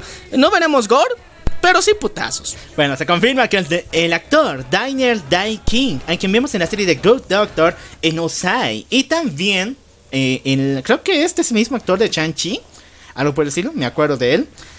Sin embargo, va a interpretar al señor Fuego en el live action de Avatar The Last Avenger. Ya, ya, ya, no el de James Cameron. ya. No, no, no. No, sí, sí, sí, el último maestro del aire. Va a estar interesante. Va a estar interesante. O sea, no, no mames. Su cast parece interesante porque eh, recordemos que esta película se va a ir para Netflix. Ya han comprado los derechos. Hay una colaboración y el universo de Avatar. eh, va- no está hecho por Netflix, ha sido vendida en transmisión para Netflix. o sea, no, o sea, sí, han comprado los derechos para la transmisión. Pero esta empresa también ya se ha separado de Nickelodeon. Y por lo que este universo se va a empezar a desarrollar y va a ser más amplio. O sea, ya habíamos visto una parte de la de dos eras específicamente, la de Korra y la de Ang, como los maestros de, de, de, de todos los elementos, ¿ya? Entonces, como los avatars. Ahora vamos a ver sus live action correspondientes, pero también una continuación de series animadas que van a tener referencia a este universo. Eh, va a estar interesante porque posiblemente van a haber varias precuelas y también secuelas del universo que ya hemos visto formado. Bueno, muchachos, seguimos todavía. Esta semana se puso en venta mundial, es decir, cualquiera podía ir a esta venta de derechos de Alvin y las ardillas. Muchachos, Alvin y las ardillas es eterno. Nunca debería morir. Mentira, no sé. Lo han hecho muy mal en su plan de action. Sí, pero sí, aún sí. así, el concepto y la mercancía jala millones diariamente. Cualquier tema es X. Doblado el lenguaje de las ardillas con ese, o sea, aumentando la velocidad, se vuelve en copyright para ellos y están cobrando por eso millones. Pero el creador lo acaba de poner a la venta porque dije, dice que ya se encuentran números rojos muy bajísimos. ¿Y qué creen? Los primeros interesados en chocar fueron Disney, Warner, Netflix y eh, con nuestro querido Paramount Plus. ¿Y Todo el mundo quién- quiere conseguir a las ardillas. No- Ardillas en venta. Pero, ¿alguien ya la ha comprado? Todavía no. No, todavía no se sabe. Todavía no. ah, Puta, o sea, de ver- pero es que sí, o sea, es cierto. eh, Alvin las ardillas, sus películas son malísimas, son una mierda, honestamente. ¿Para qué carajos están ahí? No deberían existir. Pero a los niños les gusta. o sea, eh, puede ser una mierda, pero a los niños les gusta. ¿Qué vas a hacer? No puedes hacer nada al respecto. Son mercancía barata. Puedes hacer un chingo de, de, de animales. O sea, vender un montón de cosas de ellos: discos, poleras, peluches. Y la gente va a comprar a lo pendejo para sus hijos. Entonces, es, es un buen producto al fin y al cabo. Entonces, eh, yo entiendo que todos ellos estén peleando por tenerlas. Porque si, si lo va a tener eh, Warner, yo creo, yo confío más en la comedia de Warner, pero es un poquito más para adultos. O sea, ahorita, ¿quién lo haría más bonito, más, más cute en todo esto? Sería Disney. O sea, sean, siendo honestos, Disney lo haría mejor. En Y ese ya aspecto, saben, para Net- niños. Netflix, full progre, pucha, vamos a tener sea- ar- ardillas islámicas. LGBT, ya, sí, no, no binarias, o sea, ah, Teodoro, ya, ya. no, ya no quiero. No, entonces, eh, veremos qué pasa. Va a ser raro al final, o sea, depende de quién, quién lo compre, va a tener un tono diferente. Las próximas adaptaciones de películas que van a tener. Porque de momento, o sea, se van a rebotear. Hasta el mismo diseño de las ardillas que tenemos hasta la actualidad se va a modernizar, se va a actualizar. O tal vez mantendrán el mismo, no sabemos. Entonces, va a estar curioso, porque ahorita Fox eh, eh, antes hubiera podido pujar, pero ahora Fox es parte de Disney y ahora se llama Star, entonces pues ya valió, entonces ya hay un competidor menos dentro de todo esto. Veremos qué pasa. Pero también esta semana tenemos que recordar algo muy importante, que el señor Chris Pratt, que ya está confirmado como la voz oficial de Mario, ahora va a ser la voz de Garfield. Oh no, en la nueva película que se viene, ¿no? Sí. Sí. Mucha. Eh, sí. O sea, tenemos a Chris Pratt para el rato. Y, es interesante porque, o sea, está bien. Pero tampoco es como de que, wow, qué genial, qué hermoso, qué glorioso. Eh, hubiera preferido que le pongan otro artista, otro actor en sí, porque, o sea, es Garfield. Bueno, también con Garfield tiene que tener mucho cuidado porque, bueno, personalmente a mí me gustan las dos películas, pero muchos dicen que ha sido un gran error elegir a Adrián Uribe como la voz de Garfield y que por eso es, o sea, tan, no sé, tan rara que nadie quería verla en el español latino. Así que tienen que tener cuidado también en la selección de lo que sería el doblaje para acá. sí, también, o sea, pero más allá de eso, yo también, o sea, para la versión gringa, igual hubiera querido que, digamos, pongan a, otros actores. Bill No, no, no, no. Eh, eh, ¿Qué se llama este cuate? El que hace la voz de, del, mapache de Guardianes de la Galaxia, no me acuerdo. Ah, no me acuerdo, pero. O sea, no ya, la cuestión es. Sí, sí, sí, pero ese cuate igual, o sea, eh, Bradley Cooper. Bradley Cooper. Bradley Cooper hubiera sido una interesante opción también porque él ha demostrado que es un excelentísimo actor de, de voz en sí para, para todas las adaptaciones en las que él ha puesto como personaje. Lo ha hecho muy bien. Entonces, yo hubiera preferido que lo pongan a él porque él tiene un buen feeling para hacer comedia. Eh, y en doblaje. Entonces a Chris Pratt que recuerden, no he visto mucho de sus trabajos como actor de voz exclusivamente. Y yo creo que por eso sería un poco lento, pero bueno, veremos qué pasa. Eh, una de las opciones que tendrías que ver sería Onward, donde él hace actor de voz, pero eh, no la veas, está fea esa película. Sigamos todavía, esta semana se ha confirmado el título, solo el título del siguiente Super Sentai en el mundo de los Super Sentai. o sea, los Power Rangers japoneses originales. Y este es ni más ni menos que Avataro Sentai Dawn Brothers. Ya ha habido muchas teorías. Tiene algo que ver con Avatar, algo similar o Avatar, porque es Avataro. Y los productores tuvieron que revelar unas cuantas cosas. Esta madre va a estar basada en el cuento de Momotaro, que es el niño durazno allá en Japón. Es una historia muy curiosa de un niño que vive aventuras con sus amigos que hagan un trinte bien dramático al final. Típica historia japonesa, que empieza con el niño salvando un gatito al comienzo y al final enfrentándose al mismo Dios. Eso es Momotaro. Va a, tratarse de esa madre varios elementos japoneses. Así que no sé cómo le van a adaptar, cómo rayos van a meter a los Super Sentai ahí. Pero ya lo han hecho una vez, no pueden volver a hacer. Sí, sí, va, a estar interesante. Así que veremos qué pasa. Ahora pasando a otras noticias que también son importantes porque eh, el, trabajo de este director es increíble y no sé, todas sus películas, la mayor parte de sus películas que he visto, o sea, son, son chingonas, son brutales, son bien hechas. Y él y su hermano tienen una, creatividad para volverlas a estar tan geniales. ¿ya? Que es nuestro querido Christopher Nolan, ¡ah, su puta madre! Eh, vean Tenet, ya. Está buenísima ya. La cuestión es que eh, después de lo que fue el fracaso y gloria de Tenet, porque o sea, Tenet se tenía que estrenar solamente en cines, pero o sea, le, jugó lo mismo que Black Widow se estrenó en HBO Max y en cines al mismo tiempo y fue un fracaso en taquilla por culpa de eso, pero al mismo tiempo es una buena película. Entonces, eh, Christopher Nolan dijo que hasta hace un mes pensaba que trabajaba, hasta hace una semana pensaba que trabajaba para mejor empresa del mundo, pero ahora me di cuenta que estaba equivocado. Y se salió de Warner. La cuestión es que está renegado con Warner, así que Universal le dijo: Ven, papu, queremos tu talento. Y va a ser una próxima película titulada Oppenheimer, que estará disponible para el 2023. ¿Y cuál es la noticia más allá de que la. Eh, o sea, Sabemos que a este cuate le gusta hacer eh, crisis existenciales en todas sus películas. Y ya, ahora vamos a hablar del Oppenheimer. O sea, ¿qué, va a ser? ¿Una referencia al Alzheimer? No lo sabemos. bueno, Oppenheimer también tiene que ver con la bomba atómica, así que... Mm, puede ser, o sea, esto va a estar muy complicado. Pero ahora se ha unido al cast de esta película. Matt Damon, después Emily Blunt y ahora Robert Downey Jr. ¡Oh, papu! ¡Esto se está poniendo perrón! Está sabrosísimo, en serio. Nick, eh, Nolan ha vuelto a lo grande. Es un dios, donde sea que le metan en cualquier compañía. Incluso Disney, te lo juro, Disney, este tipo le hace brillar. O sea, siempre y cuando le den la libertad creativa, porque, o sea, esa es la clave. Eh, Christopher Nolan, si tiene la libertad creativa, sobre todo porque eh, la mayor parte, él junto con su hermano hacen el guion de las películas y le dan ese tinte, o sea, tan, tan épico a, ese nivel de existencialismo que ponen las películas. O sea, eh, Christopher Nolan no es para todos, o sea, no todos le van a entender al principio. Algunos va a parecer muy larga la película, no entendí nada y era de, ¿por qué está, está pasando esta película al revés cuando ves Tenet? Entonces, todos van, van a pensar, o sea, van a tener diferentes visiones de la misma película, pero tenemos que reconocer que su trabajo es muy detallado, tiene mucho cuidado con los planos, o sea, hay un trabajo muy potente de fondo en la historia, en la trama, en la filmación.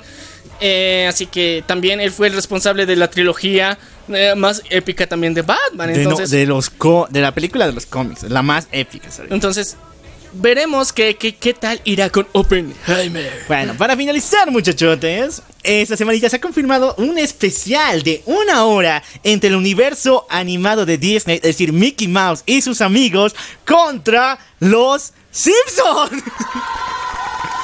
O sea, mi- miren, o sea, eh, esto es lo más raro de la vida y de la existencia. Goofy, sentado con Homero. Tomando cerveza. ¿Qué pedo, carnal? O sea, ha sido. o sea, Eh, Goofy dice- no está tomando cerveza. Para empezar. Pero igual, pues, o sea, la, la referencia de meter a estos dos personajes al mismo nivel. Para mí es peligroso, o sea, Disney se le está jugando jodido. Es que hay que ver en qué ritmo van a tomar. Disney ya se ha pe- Bueno, los Simpsons ya se han apegado al estilo de Disney. Tienen dos corto, cortos al ese estilo. Son el de Loki y el de Star Wars con la guardería de Maggie. Y ya son para niños. Así que si va por ese estilo va a ser algo... eh. Pero si meten a los personajes de Disney en el universo de los Simpsons ya es otro level. Porque aunque muchos digan que ya no son chévere y todo eso. Vean, la nueva temporada está genial. No sé, yo no la he visto de momento y tan, no tengo mucho interés de verla, pero eh, es que meter a los Simpson con Disney siempre han sido, o sea, los chistes, las referencias a Disney siempre han estado en los Simpson. Y ahora que estos dos universos directamente interactúen, o sea, y eh, legalmente interactúen, que es lo más, lo que nunca se había visto, entonces. ¡Wow! Va a estar sorprendente, va a estar interesante, chicos. No sabemos qué va a pasar. Esto se viene potente. Y ahora sí, chicos. Vamos a ponernos nostálgicos. Agarren el harino, muchachos. Agarren la levadura. Que vamos a preparar pan de muerto. tonto guauas. Así que vámonos a poner esa.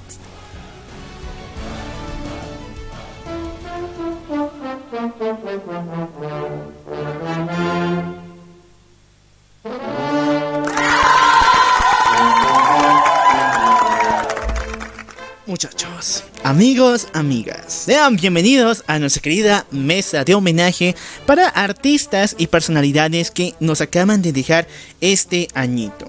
Es muy triste ver la cantidad de grandes personajes y lamentablemente no pudimos poner a todos los que fallecieron este año en diferentes categorías, futbolistas, deportistas, eh, grandes periodistas. No pudimos porque si lo hacíamos iba a ser súper largo esta lista. Lo, lo que tratamos es de, de alguna forma rememorar eh, los universos que de alguna forma nosotros hemos estado más en contacto, las referencias, los artistas, personajes y celebridades con los que tenemos más referencias. Si nos hemos olvidado alguno, por favor, eh, discúlpanos. No es porque no le tengamos respeto, no es porque se- no se merezca su homenaje, sino es porque se nos olvidó.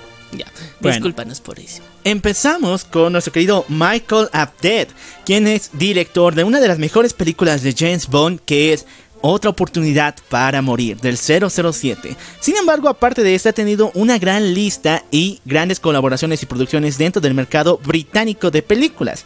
También tiene un documental muy especial llamado Grows Up, donde cada 7 años visitaba a los niños de una escuela cercana a su vecindario y grababa un documental de cómo les iba en su vida. Sí, muchachos, hay un capítulo de Los Simpson, ¿no? Que habla de un tipo similar que cada 7 años va y graba a un grupo de niños que ha seleccionado. Ese es referencia a nuestro querido Michael Apted, el cual que hasta el día de hoy no ha podido terminar su trabajo y se ha señalado que después de su muerte, el próximo año por fin tenemos el estreno de esta gran producción, Grubs Up de Michael Apted. Eh, qué, qué bonito que veamos finalizado su trabajo, pero qué triste que él no lo pueda ver. Sí, está. Pasamos con el siguiente, muchachos. Eh, pasamos con nuestro querido Larry King, una de las mayores personalidades en Estados Unidos y en el mundo. Prácticamente él fue quien revolucionó y modernizó en todo sentido la radiolocución allá en Gringolandia y para el mundo con su programa El Show de Larry King, primeramente en televisión, hizo preguntas mordaces y muy fuertes, no solamente a políticos, a dictadores, a artistas, sino que siempre llevaba a cabo una de las mayores técnicas que usamos aquí en La Venganza del Troll, que es encuentra una fibra, un hilito y jálalo. O sea, encuentra algo diferente a la personalidad que nos describe el invitado. Y eso es especial, eso se ha dicho por primera vez, entonces, jala, pregunta por qué. Eh, bueno, pues aquí nosotros, herederos de Larry King.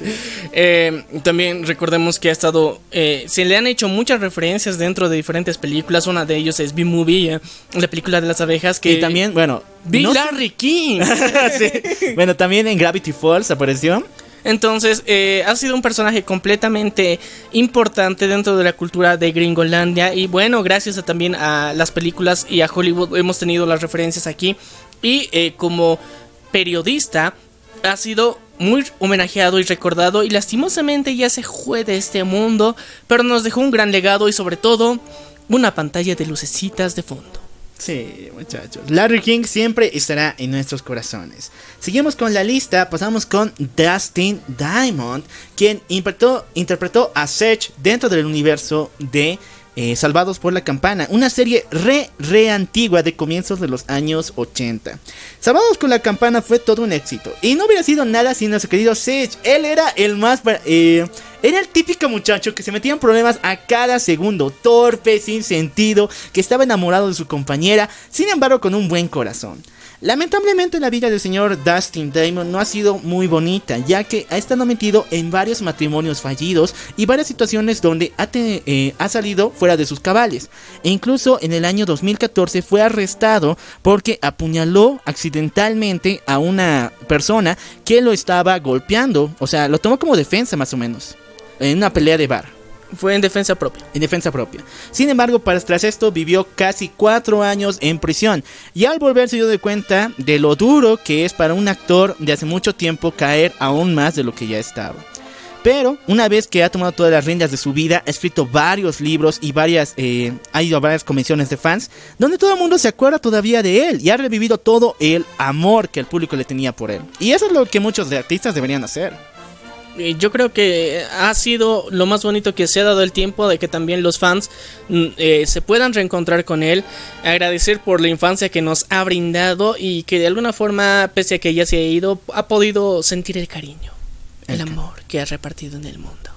Sigamos con la lista muchachones, vamos con el señor Ricardo Silva, uno de los mayores cantantes y eh, productor, bueno, no sé si lo ha sido productor, pero estuvo a cargo detrás de grandes producciones de anime, prácticamente, y animadas también, pero prácticamente al ver su figura, al ver sus rostros, siempre vas a pensar en Dragon Ball, en los supercampeones y en varios proyectos de anime donde él ha estado. Es una de las figuras centrales en lo que refiere a doblaje y al mundo otaku en general. Eh, gracias a él hemos visto muchas series en español latino para empezar y muchos openings rememorables eh, que siempre van a estar en nuestro corazón y gracias a él tenemos un buen doblaje también de estas canciones y no onda vital y pendejadas así de España entonces o sea, con respeto que merecen los españoles, obviamente. Pero es que suena culerísimo. Eh, hay que ser honestos. Gracias a él tuvimos esta buena adaptación para, para el español latino. Entonces, eh, fue, fue muy triste ver todo esto porque el último, la última versión que, sacó fue ah, sobre Attack on Titan que se publicó y estaba programada para una semana después de, de que justamente él falleció un fin de semana y para el miércoles de la siguiente semana estaba ahí programado ya el estreno de, de, esta canción que era el opening de Attack on Titan versión en español y que ha sido un, un homenaje conmemorativo donde muchos de los fans que, que, estaban atentos a sus redes sociales pudieron dejarle eh, un comentario de respeto, amor y buenos deseos en la otra vida.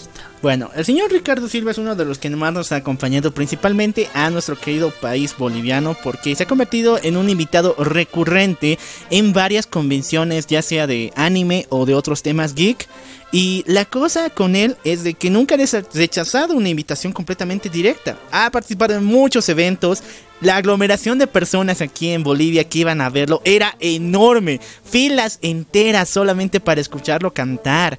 Y todo ese cariño, todo ese respeto, se lo merece eso y más. Así que, ten buen viaje con Shenklo. Pasamos con el siguiente, muchachos. Eh, este es uno de los capítulos más dolorosos de mi niñez y de toda mi vida. Hablamos del señor eh, Cepillín.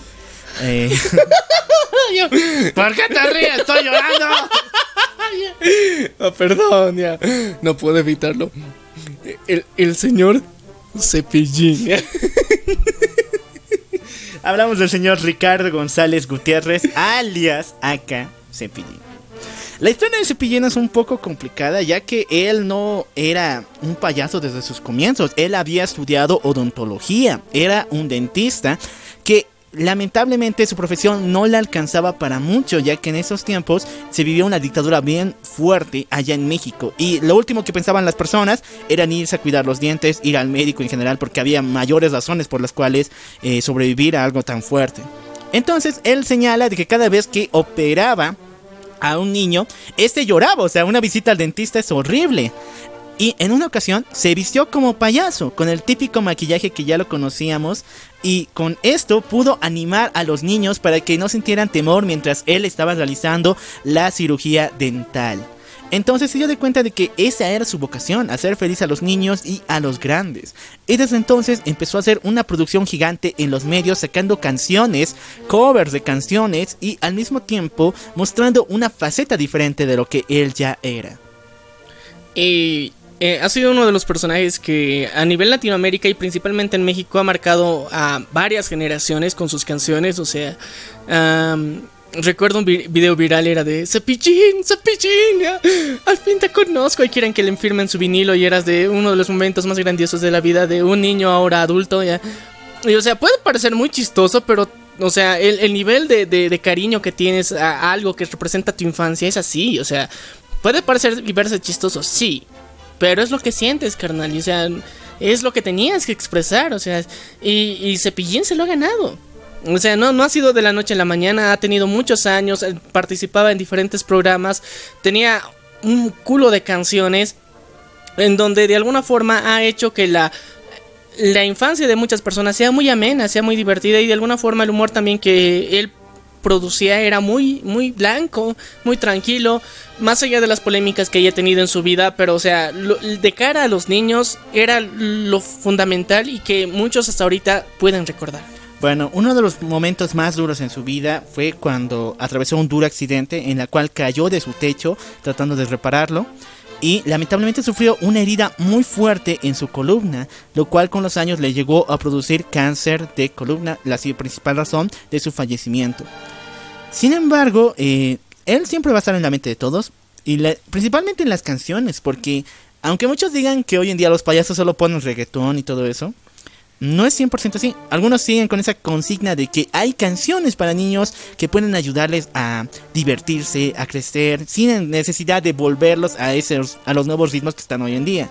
Y una de esas principales fuentes es las canciones de Cepillín. Sí, chicos. eh, muchas de sus canciones eh, te, enseñaban, eh, uno, a pronunciar palabras que a veces eran complicadas para los pequeñitos. Y te daban enseñanzas, referencias que podías repetir fácil, memorizar rápido. Y que ayudaban como una metodología didáctica. Entonces son cosas que se tienen que agradecer porque muchos así mejoraron su aprendizaje del lenguaje español. Entonces, muchas gracias Cepillín por todo tu esfuerzo, cariño que nos has dejado en este lado del continente. Pasamos a Oriente, porque Japón también ha sufrido pérdidas muy fuertes en su historia. Hablamos del señor Shunsuke Kikuchi, quien es el compositor del OST, es decir, de la banda sonora de Dragon Ball.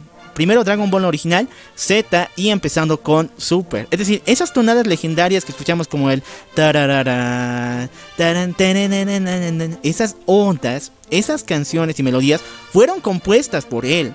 Y es extraña su historia porque es un poco... eh, es muy eh, llena de polaridades. Por ejemplo, él es uno de los mayores genios musicales que ha eh, tenido la dicha de tener Japón.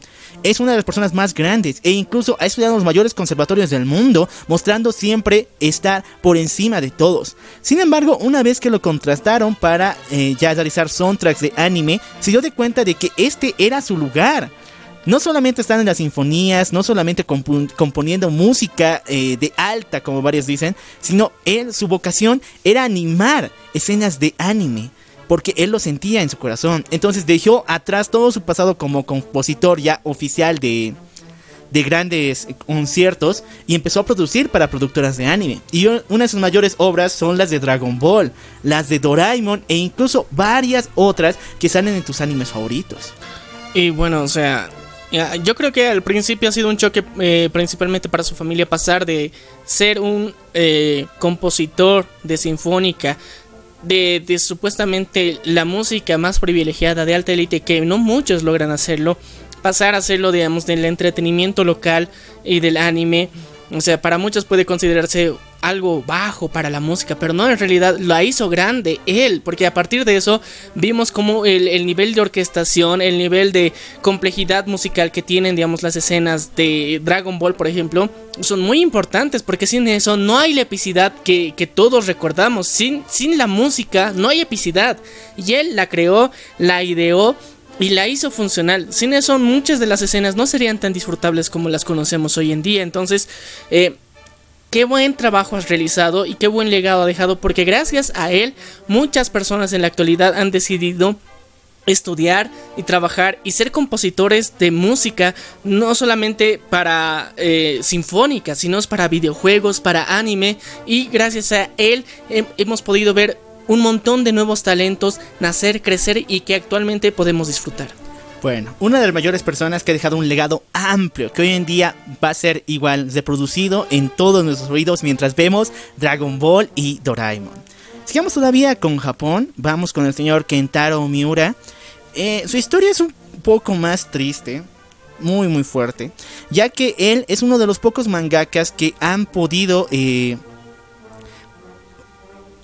han podido sobresalir de todo sentido. O sea, su trabajo se ha expandido por todo el mundo. Él es el creador de el manga de Berserk, el cual en todo el mundo ha sido comprado y llamado una joya maestra. Sin embargo, no ha podido superar una gran traba que los mismos fans le han puesto y una presión enorme que han puesto sobre él, señalando de por qué no reboteaba su propio final, ya que por muchos no lo sabrán, existe una primera versión de Berserk donde ya tenemos un final fijo que es muy dramático, muy polémico, donde nuestro querido Guts eh, sencillamente pierde todo lo que eh, tiene en la vida.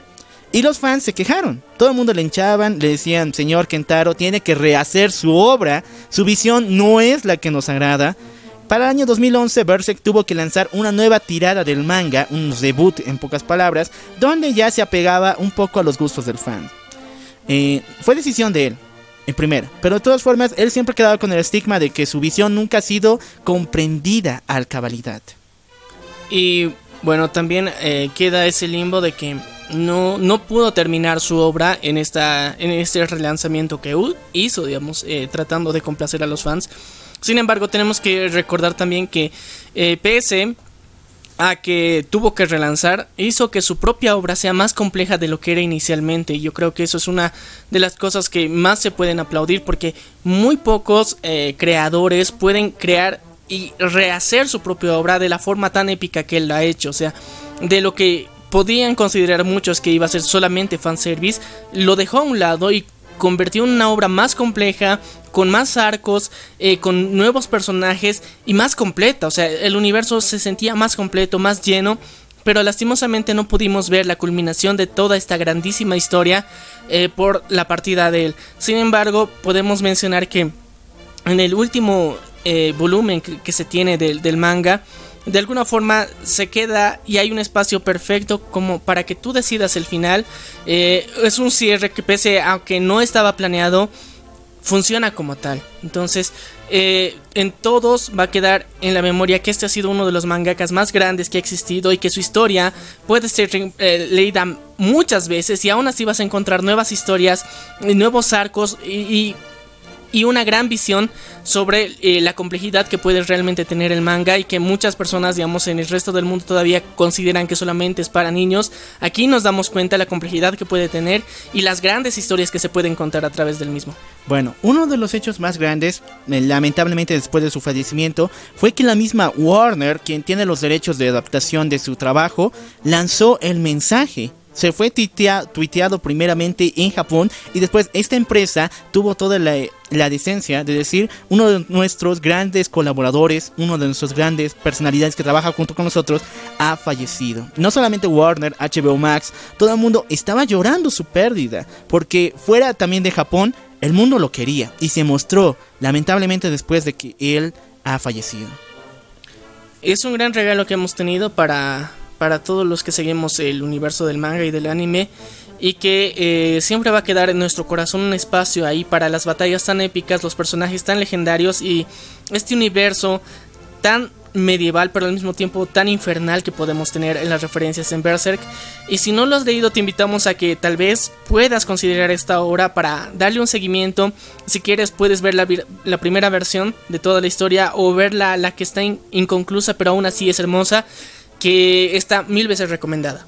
Bueno, vamos a terminar este reencuentro de, para recordar a las personas que nos han dejado este año con un tema un poco polémico, ya que eh, todavía no se ha esclarecido muy bien la situación.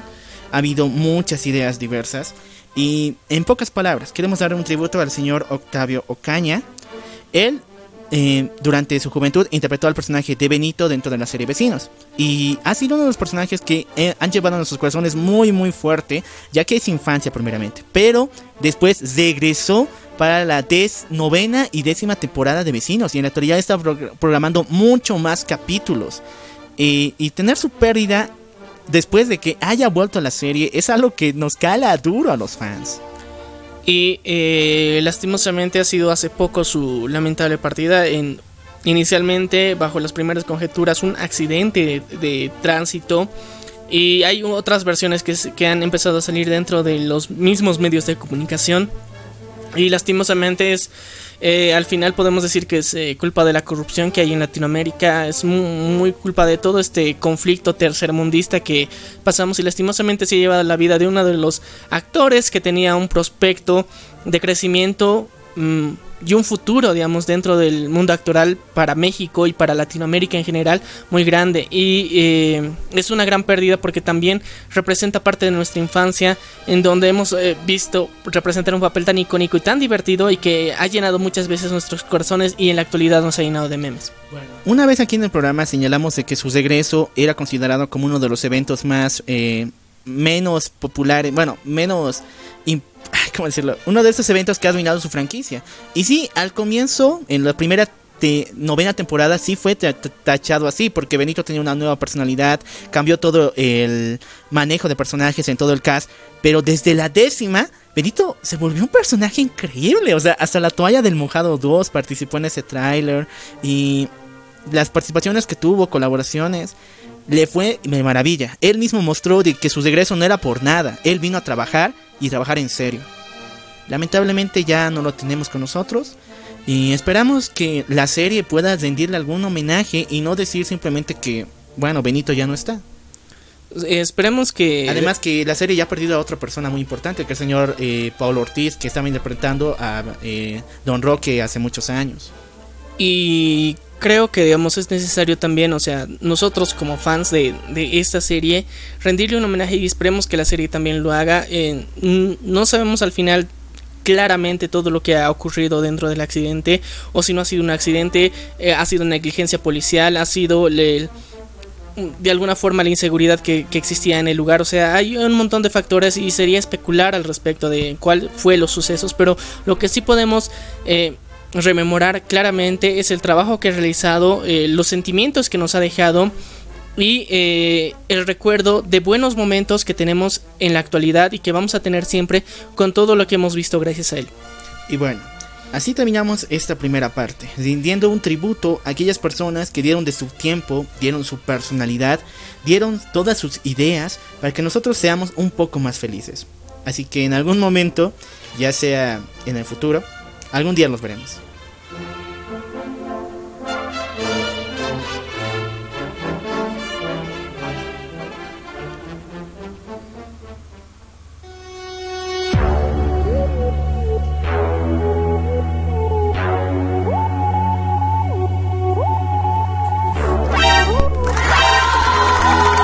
Ay, no, que se apoderó de mí, en serio. El espíritu de melancolía estaba dentro de mí. Sácalo, sácalo, sácalo, güey. A ver, chicos. Eh, nosotros. Eh, o sea, merecen respeto. Todos los que hemos mencionado antes eh, son, son, son personajes que de alguna forma han marcado nuestra historia y nuestra vida y se merecen mucho respeto. Respetamos su trabajo y todo lo que han hecho. Pero hay personajes que también han muerto. Pero estos ya son de ficción. Sí, o sea, se han muerto, pero Pero ¿qué? algún día van a volver. Puede ser que vuelvan, o sea, no, no sabemos, no estamos seguros. Y bueno, como es la ficción, o sea, puede, pueden revivir muertos y esas cosas. Así que eh, aquí estamos para contarles eh, con el chismecito de quiénes se fueron durante el último año. Bueno, muchachos, empezamos la lista con Doctor Strange. Sí, aunque ustedes no me la crean, Marvel ha matado a Doctor Strange en dos ocasiones solamente. La primera fue en la primera tirada de Marvel Now, donde le quitaron el puesto de hechicero supremo y se lo dieron al pinche de Loki bisexual. Pero en esa oportunidad dijeron, no, vamos a matarlo, cabrón. Ahora sí, la gente va a decir, "Eh, no va a volver. ¡No! Pero qué estúpida fue el creador de este cómic que en el primer volumen de la muerte de Doctor Strange, donde él fallece a las manos de un personaje desconocido, al final, en la hoja final, aparece el Doctor Strange de los años 70 tomando su lugar. O sea, sí se nos fue, pero su yo del pasado regresó para suplantarle. O sea, ¿qué? ¿Por qué? O sea, al final a Doctor Strange, ¿qué le podemos decir? Y bueno, sobre todo al creador de, de este cómic. Y lo felicitamos, nunca vuelva. Bueno, hizo cosas bien interesantes. Por ejemplo, volverlo de nuevo cirujano. Era el cirujano supremo. Y estaba chingón. O sea, tenía que tener su profesión también como hechicero supremo. Y también eh, lanzó esta línea que sería Strange Academy. Como estaba hablando de la escuela Howard de Marvel. Pero este Pero, fue o sea, lo, lo mató, cabrón. O sea, horrible. sí, o sea, no mames. O sea, puede ser que las ideas que tenía estaban interesantes, pero lo mató. Pero lo mató para revivir al del pasado. O sea, ¿para qué has hecho todo este cómic si lo vas a revivir en el mismo cómic? Yo respetaría que ya, ok, ha muerto, supuestamente, y lo revives de aquí eh, en 10 volúmenes más. Ya, por respeto a los fans y al título que tú pelotudamente has puesto, haz eso. O sea, pero no lo revivas pues, en el mismo cómic. O sea, Hasta DC, con el, eh, bueno, No el cambio o sea. que tuvimos con el Superman post-crisis, con el, los nuevos 52, tuvo más decencia o no. Sí, o sea, no mames, o sea, había muchas formas de hacer esto, pero eh, la decidiste irte por la segura. Y la cagaste. O sea, la cagó. Ma- Marvel, ¿por qué le diste luz verde a este pelotudo? Sigamos todavía con Wolverine, porque este año, serio, no sé qué pedo le llega a Marvel, tiene el fetiche sexual, pero así bien denso, no se aguanta las ganas de matar a Wolverine. No, es que necesita morir para vivir. Wolverine tiene, ahora escucha bien, escucha. Va a te- bueno, tiene su cómic que se han lanzado los primeros tres números de antologías de muertes de Wolverine. ¿Se acuerdan de Los Simpsons? Hay un capítulo donde dicen que hay un, eh, un cómic del hombre radioactivo donde se muere en cada hoja. Bueno, ese está basado en un cómic de Batman que se llama Imperial Joker, pero al mismo tiempo está basado o está inspirado Ya. en esta madre.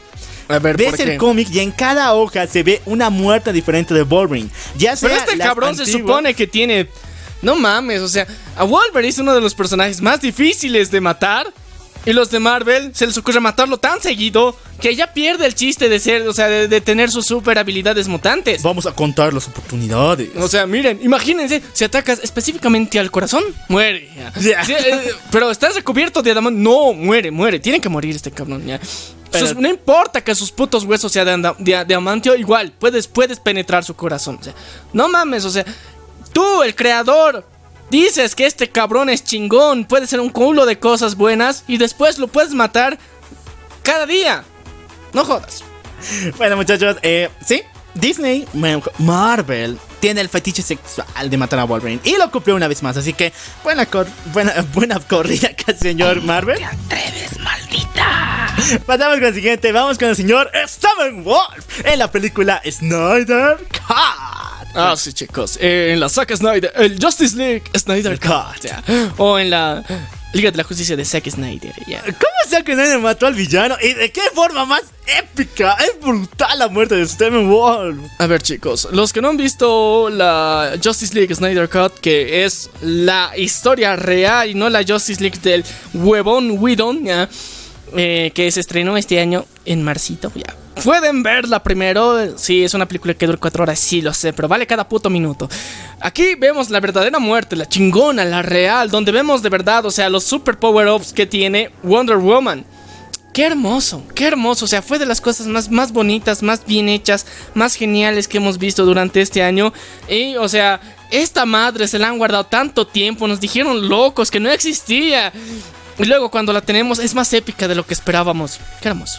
Bueno, Stephen Wall, la muerte fue brutal. Primeramente, puteado por Superman. Sí. Puteado por. atravesado con tridente de Aquaman. Y no moría el desgraciado. Sí, no moría. Después fue lanzado al vórtice que eh, daba a Apocalypse. Y al ingresar, Wonder Woman le parte la jodida cabeza. Y no contento con eso. Se la manda a su tío. Darkseid- No, a su sobrino. Sí, eso está bien. Darkseid pone su pie encima de la cabeza de Stephen Wall y lo rompe. No mames, o sea. ¿Qué, qué, qué, mensaje? O sea, mensaje al estilo narcos aquí pasó. O sea, de verdad. Le agarró, o sea, al estilo Sinaloa hizo, hizo Zack Snyder. Le agarró y dijo, ok, vamos a agarrar a Stephen Wolf. Y ya sabes, eh, esta vez, nada que narcos aquí baratos, así con pistolitas. No, aquí la heroína, la amazona, le va a dar cuello. Y de verdad, le dio cuello. Y le mandó a quién? A, a su sobrino. El mensaje es claro, chicos. A la Sinaloa, muchachos. Me encanta. Al estilo Sinaloa. Bueno, vamos al universo cinematográfico de Marvel. Y sí, ya. Pon aquí la tranca, man. Spoilers, perras. Porque vamos a darle culto al maldito mandarín. Al verdadero mandarín. Nos presentan al, nuevo, al verdadero mandarín en la película de Shang-Chi. Y lo matan. matan al final. ¿Cuántos años desde Iron Man 3? Casi 20 años. ¿Cuál 20, pelotudo? Eh, deben ser. ¿8? Ya, 8 Ocho, años, ocho desde años. Iron Man 3. Buscando al verdadero mandarín. ¿Quién es Sí, el verdadero ¿quién es el mandarín? man- verdadero E Incluso se mandarín? atrevieron de publicar el corto de All, All King en Disney Plus antes de la película de Shang-Chi. Es el corto donde nuestro querido Trevor, ese tarado que se hacía pasar por el mandarín, eh, se revela que en serio hay un mandarín de verdad y se le ve la cara al final. Entonces, eso pusieron y diciendo, el mandarín va a ser cabrón, va a ser un villano cabrón. Va a ser chingón y aparte no solamente se le quiere partir a Iron Man, sino hay muchos otros intereses que tiene. Y si vive en el lejano oriente, es chingón. ¿Y qué creen? ¿La película? Lo matan. ¿Y de qué forma más esto? Ah, bueno, muchachos. Eh, vean Shang-Chi, no Vean cómo no, se muere. no vamos a describir la muerte, pero sí se muere el cabrón. Pasemos con spoilers otra vez, porfa. Spoilers, perras. Pero más densos. Spoilers, putos, ya. ¿Por qué eso sí es estúpido? Ya. Carnage Venom 2. Me voy a morir, en serio. Se llama Carnage Liberado. Pero debería llamarse Carnage Roto. Nos vamos a comer a Carnage. Puta, Qué fea película. A ver, ya, eh, nosotros hace un par de semanas cuando estábamos charlando aquí con nuestra querida amiga Shan Shan, ya, nuestra querida amiga Shan Shan, que te mandamos un saludo si está escuchando esta wea, eh, ella nos decía que ya había visto, yo también ya había visto, aquí solamente lo cual faltaba que vea, mire y watche esta película, pero, eh, o sea, Chan Chan dijo algo muy épico y que, que luego después de, de cierto tiempo ubiqué y era de, o sea, Venom 2 es Ted 2. Y eras de qué? O sea, vean la película y de verdad, les juro que de verdad tiene sentido esas fuertes declaraciones de Chan Chan. O sea, literal, o sea, Venom 2 es Ted 2. Eso, esa madre es esta cosa.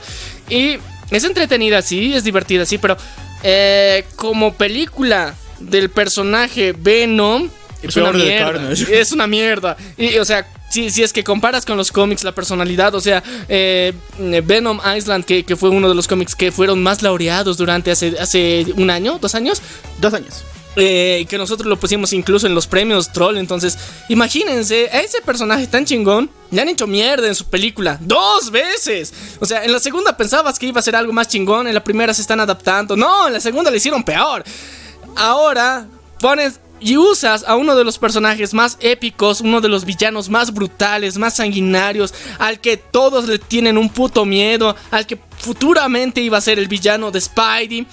Lo presentas en la película, le pones los super power-offs, haces el mega enfrentamiento más chingón, usas un culo de efectos especiales y el cabrón lo matas. ¿Por qué? Y Sony? no contento con matar al simbionte, matas a, en tus casas, y O sea, no, no solamente matas, o sea, a- al simbionte, o sea, matas al, al portador del simbionte también.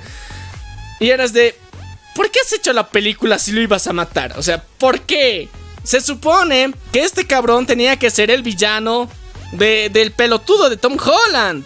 Esa era la idea que todos esperábamos que este Venom sea tan chingón que necesite el propio Venom ayuda para destruirlo. Pero no, el cabrón se lo dio solito por gracia magia divina del simbionte supremo. O sea, qué verga. O sea, en términos de historia es una mierda. En términos de entretenimiento sí es chistoso. Bueno, pasamos con el siguiente. Muchachos, aquí quise poner las escenas más densas, gente atravesada por lanzas, balazos en la cara, pero no puedo. El YouTube es nena, así que voy a poner estito nomás. The Suicide Squad, el, el escuadrón. ¡Ah! No, es que Suicide Squad es una de las películas más cabronas de este año. En serio, va para la mejor de, ah, de superhéroes. Eh, eh, pero la primera escena te deja con la boca seca. Nunca puedes creer que el equipo A que mandó a Amanda Waller de estos superhéroes X muere de una forma tan horrible. Son unos depravados. O sea, James, James Gunn ha sido un- una de las personas más vulgares de este universo, pero qué hermosa cosa que ha hecho aquí, porque, eh, o sea, ha sido un plot twist, o sea, un giro tan, tan radical dentro de la idea que tenías. Porque del, o sea, yo era de, ok, estos pelotudos, ¿qué van a hacer? De la nada, ¡pum! O sea, para mí también otro de los giros más inesperados ha sido la, la entrada del Peacemaker y Bloodspot al campamento para rescatar Matando supuestamente a Rick Flair. sí. Entonces eran de, o sea, to- toda la escena chingón. Llegan al lugar y verdad, puta, qué huevada. ya.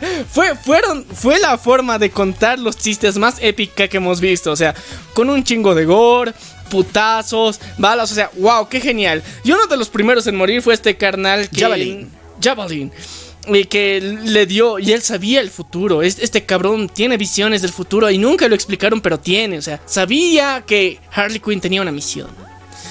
Por eso le dio su jabalina. Bueno, eh, los personajes que murieron, en serio, yo, neta, los tengo en mi corazón, es mis favoritos. Javelin es un villano de Linterna Verde. Estaba también Savage, que es de Batman. Mongal, Mongal es la, la hija o versión femenina de Mongul, uno de los titanes del universo. Y todos se mueren. O sea, James Gunn me dijo, ah, ¿te gustan estos personajes? Pues acompáñame, vas a ver cómo le meto un balazo en la cara. O sea, nosotros o sea, hace, hace varios meses y años creo, me acuerdo que ya, ya teníamos el cast completo de quien, supuesto cast, porque al final no era, ya, el supuesto cast completo, ya decíamos era de, este se va a morir, este se va a morir, este se va a morir. No, y luego nos traen, el, o sea, la película y el cast completo era más grande del que pensábamos y más de la mitad se han muerto y eras de... Puta madre, o sea, este pensaba que iba a sobrevivir, te lo juro, pero no, al final no. el que más Pero me dolió fue Capitán Boomerang. Sí. Boomerang. Eh, fue fue un, un giro bueno para mí, o sea, fue chistoso, fue... O sea, Capitán Boomerang se había muerto en, el en la primera película, no jodas, aquí era milagro que esté vivo, ya. pero eh, más allá de eso, o sea, era, era un poco... in- era sorprendente cómo, cómo han matado nuevamente a, a estos nuevos personajes y eras de, wow, wow. Lo hizo, o sea, buenas muertes. Renovó el concepto, el escuadrón suicida, pero neta, el escuadrón suicida. De verdad, se- eran suicidas, muy suicidas. Eh, aquí tengo una falla de imagen, pero de todas formas, imagínense. Hablamos de Jonathan Kent en el universo de Injustice, la película animada. Muchachos, la película animada de Injustice, aunque War, eh, ah, primo, pero Warner, Warner nos dice que es en diciembre, puta. Eh, hemos, eh, no estamos hablando de- Estamos, estamos hablando del futuro, una, hemos tenido una visión. una visión, lo hemos visto por visión telepática, puta. En diciembre voy a ver HBO Max, así que Warner no me demande. Ya. La cuestión es que en una visión del futuro, en la próxima película que todavía no se ha estrenado ni se ha filtrado, de Injustice, de, de DC, del universo animado de DC, creemos, creemos, eh, nada confirmado, Sí, sí, muchacho, nada, así que nada confirmado, ya, nada confirmado, que, que, que Jonathan Kent muere. Ese fue uno de los cambios más increíbles que iniciaron en en- en la película de Injustice. Primeramente, a, a contrario que todo el mundo diga, esas dos pinches páginas que me tienen hasta aquí. Injustice sí es buena, es una muy buena película. Es una muy buena película. Porque, a ver, chicos, eh, Injustice es uno de, de los juegos más chingones. eh, de los cómics también, que, que tienen un contexto aún más chingón. El El primero. 1, el 1, el 1, el 1, el 0 y el 1 son, son Eh. las cosas que tienen que leer y ver. Y nosotros ya le hemos dedicado un capítulo especial Dos. ahí completito, dos, eh, dos capítulos. El primero es la historia del 1, así completita, más el cómic. Y luego el 2, así, más su relleno del cómic también. El 2 no es tan bueno, pero eh, si quieren escucharla, tenemos las dos historias completas para que la busquen, la, la entiendan completa. Pero la película animada es otra cosa, es otro nivel. Y no solamente han sacado lo mejor de, de la, de ambas historias, han puesto algo más. Eh, ya lo había dicho, solo un genio puede eh, adaptar Injustice 1, Injustice 2 y meter un final original. Y lo hicieron en esta madre. Sin embargo, uno de los personajes que tuvo que partir fue Jonathan Kent. Y no les voy a spoilear, pero en serio duele. Duele, duele, O sea, ya hemos spoileado suficiente, así que eh, duele en el alma, en el Así que socorro. cu- cuando llega diciembre. Cuando llegue diciembre, lleven, lleven papelitos, o sea, para, para limpiarse las lágrimas que van a correr. No sé, tengo ese presentimiento de Ya que van a llorar. No, no, no hay película filtrada de Injustice, nada de eso. Diciembre, HBO Max. Sí, sí, sí. Ahora sí, vamos a- del futuro, volver al presente. A ver, les dije el fetiche de matar a Wolverine. Eso pasa solamente en los cómics. Porque Marvel Televisión o Marvel Studios en general tiene un fetiche más denso que este año se lo ha revelado. Así bien, no se aguantan las ganas de matar Sí. a Tony Stark. A ver. Eh, o sea, es tendencia. ya, chicos, eh, se han dado cuenta de que, o sea, ahora- es que mira, no, ya no pueden contratar más a Robert Downey Jr. Para nada. Entonces, eh, les sale de su presupuesto. Ya le han pagado demasiado. Y dicen, ok, no podemos gastar en este carnal ni en el universo animado. Entonces, en la serie de What If, ya hemos visto cómo otra vez lo matan, no una, ni dos, ni tres, cinco putas veces ya. Entonces, eh, sí, valió, valió verga. Valió verga. Así que aquí viene el. Ah, No puedo creer todavía, o sea, por no pagar a Robin Jr. vamos a perder toda, bueno, Disney quiere que pierdas toda la reputación, todo el estigma, todo el cariño que le has puesto a este personaje. Sin embargo, creo que esto no, no va a fallar. Algún día lo van a volver a contratar. Sigamos todavía, vamos. ¡Ya cállense todos! Spoiler, porfa, si es que no han visto esta serie. Spoilers, perras. Hablamos de Kang, el conquistador. Esto es raro, pero neta, raro. Es una de esos dedos de- del medio de Disney. Ya, pero primero hablaremos de qué serie estamos spoilando. Ah, Es Loki. Loki. ya, Loki, la serie de Loki. Ya. A ver, chicos, eh, ¿tú creías que un personaje azul, qué era? ¿De qué color era? Pues eh, según Disney, es negro. Está con esa nueva moda, ¿no? Sí, Desde sí, el 2000 no- 2018, que No, no, el- ¿cuál de 2018? Es desde, desde Avatar. Avatar. o sea, desde James Cameron, o sea, el negro, o sea, el azul es el nuevo negro. el azul es el nuevo negro, muchachos. Sí, así que estás de, oh, qué interesante. No mames. O sea, todos los personajes que, en- o sea, tienen referencia de que son azules, cuando se vuelven humanos normales son negros. Es raro, porque eh, lo vimos en Watchmen, lo vimos en Avatar, no me acuerdo otra referencia que, que vimos en Los Pitufos. Los o sea, pitufos. así que, eh, raro, raro, y ahora lo vimos con Kanye el Conquistador. Y este carnal que se supone que era el villano.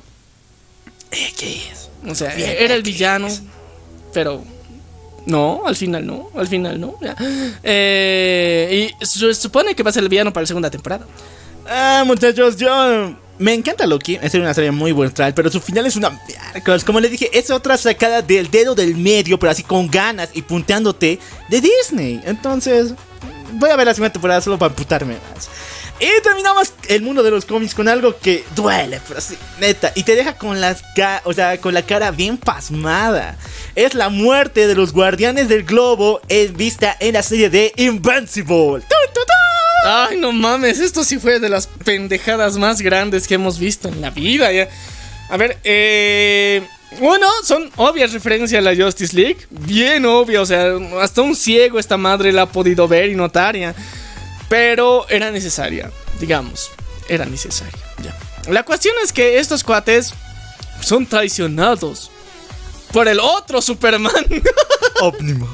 Omniman. ya. Eh, porque, o sea, dentro de, de- de- dentro de esta, ¿qué se llamaban? estos? Invincible. No, no, no, no, dentro de esta liga de los, Los guardianes del globo. Los guardianes del globo tenían su propio Superman. Pero había otro Superman fuera también, ya, que, que no quería, que era el, el, el- ¿cómo se diría? El asocial, que no quería pertenecer a esto, el, el rebelde, ya, pero que igual era superhéroe, ya, que se los chinga, spoiler, ya. Técnicamente es el primer capítulo, así que luego tienen toda la serie que ver. Eh, se los chinga en el primer episodio, ese es el pedo.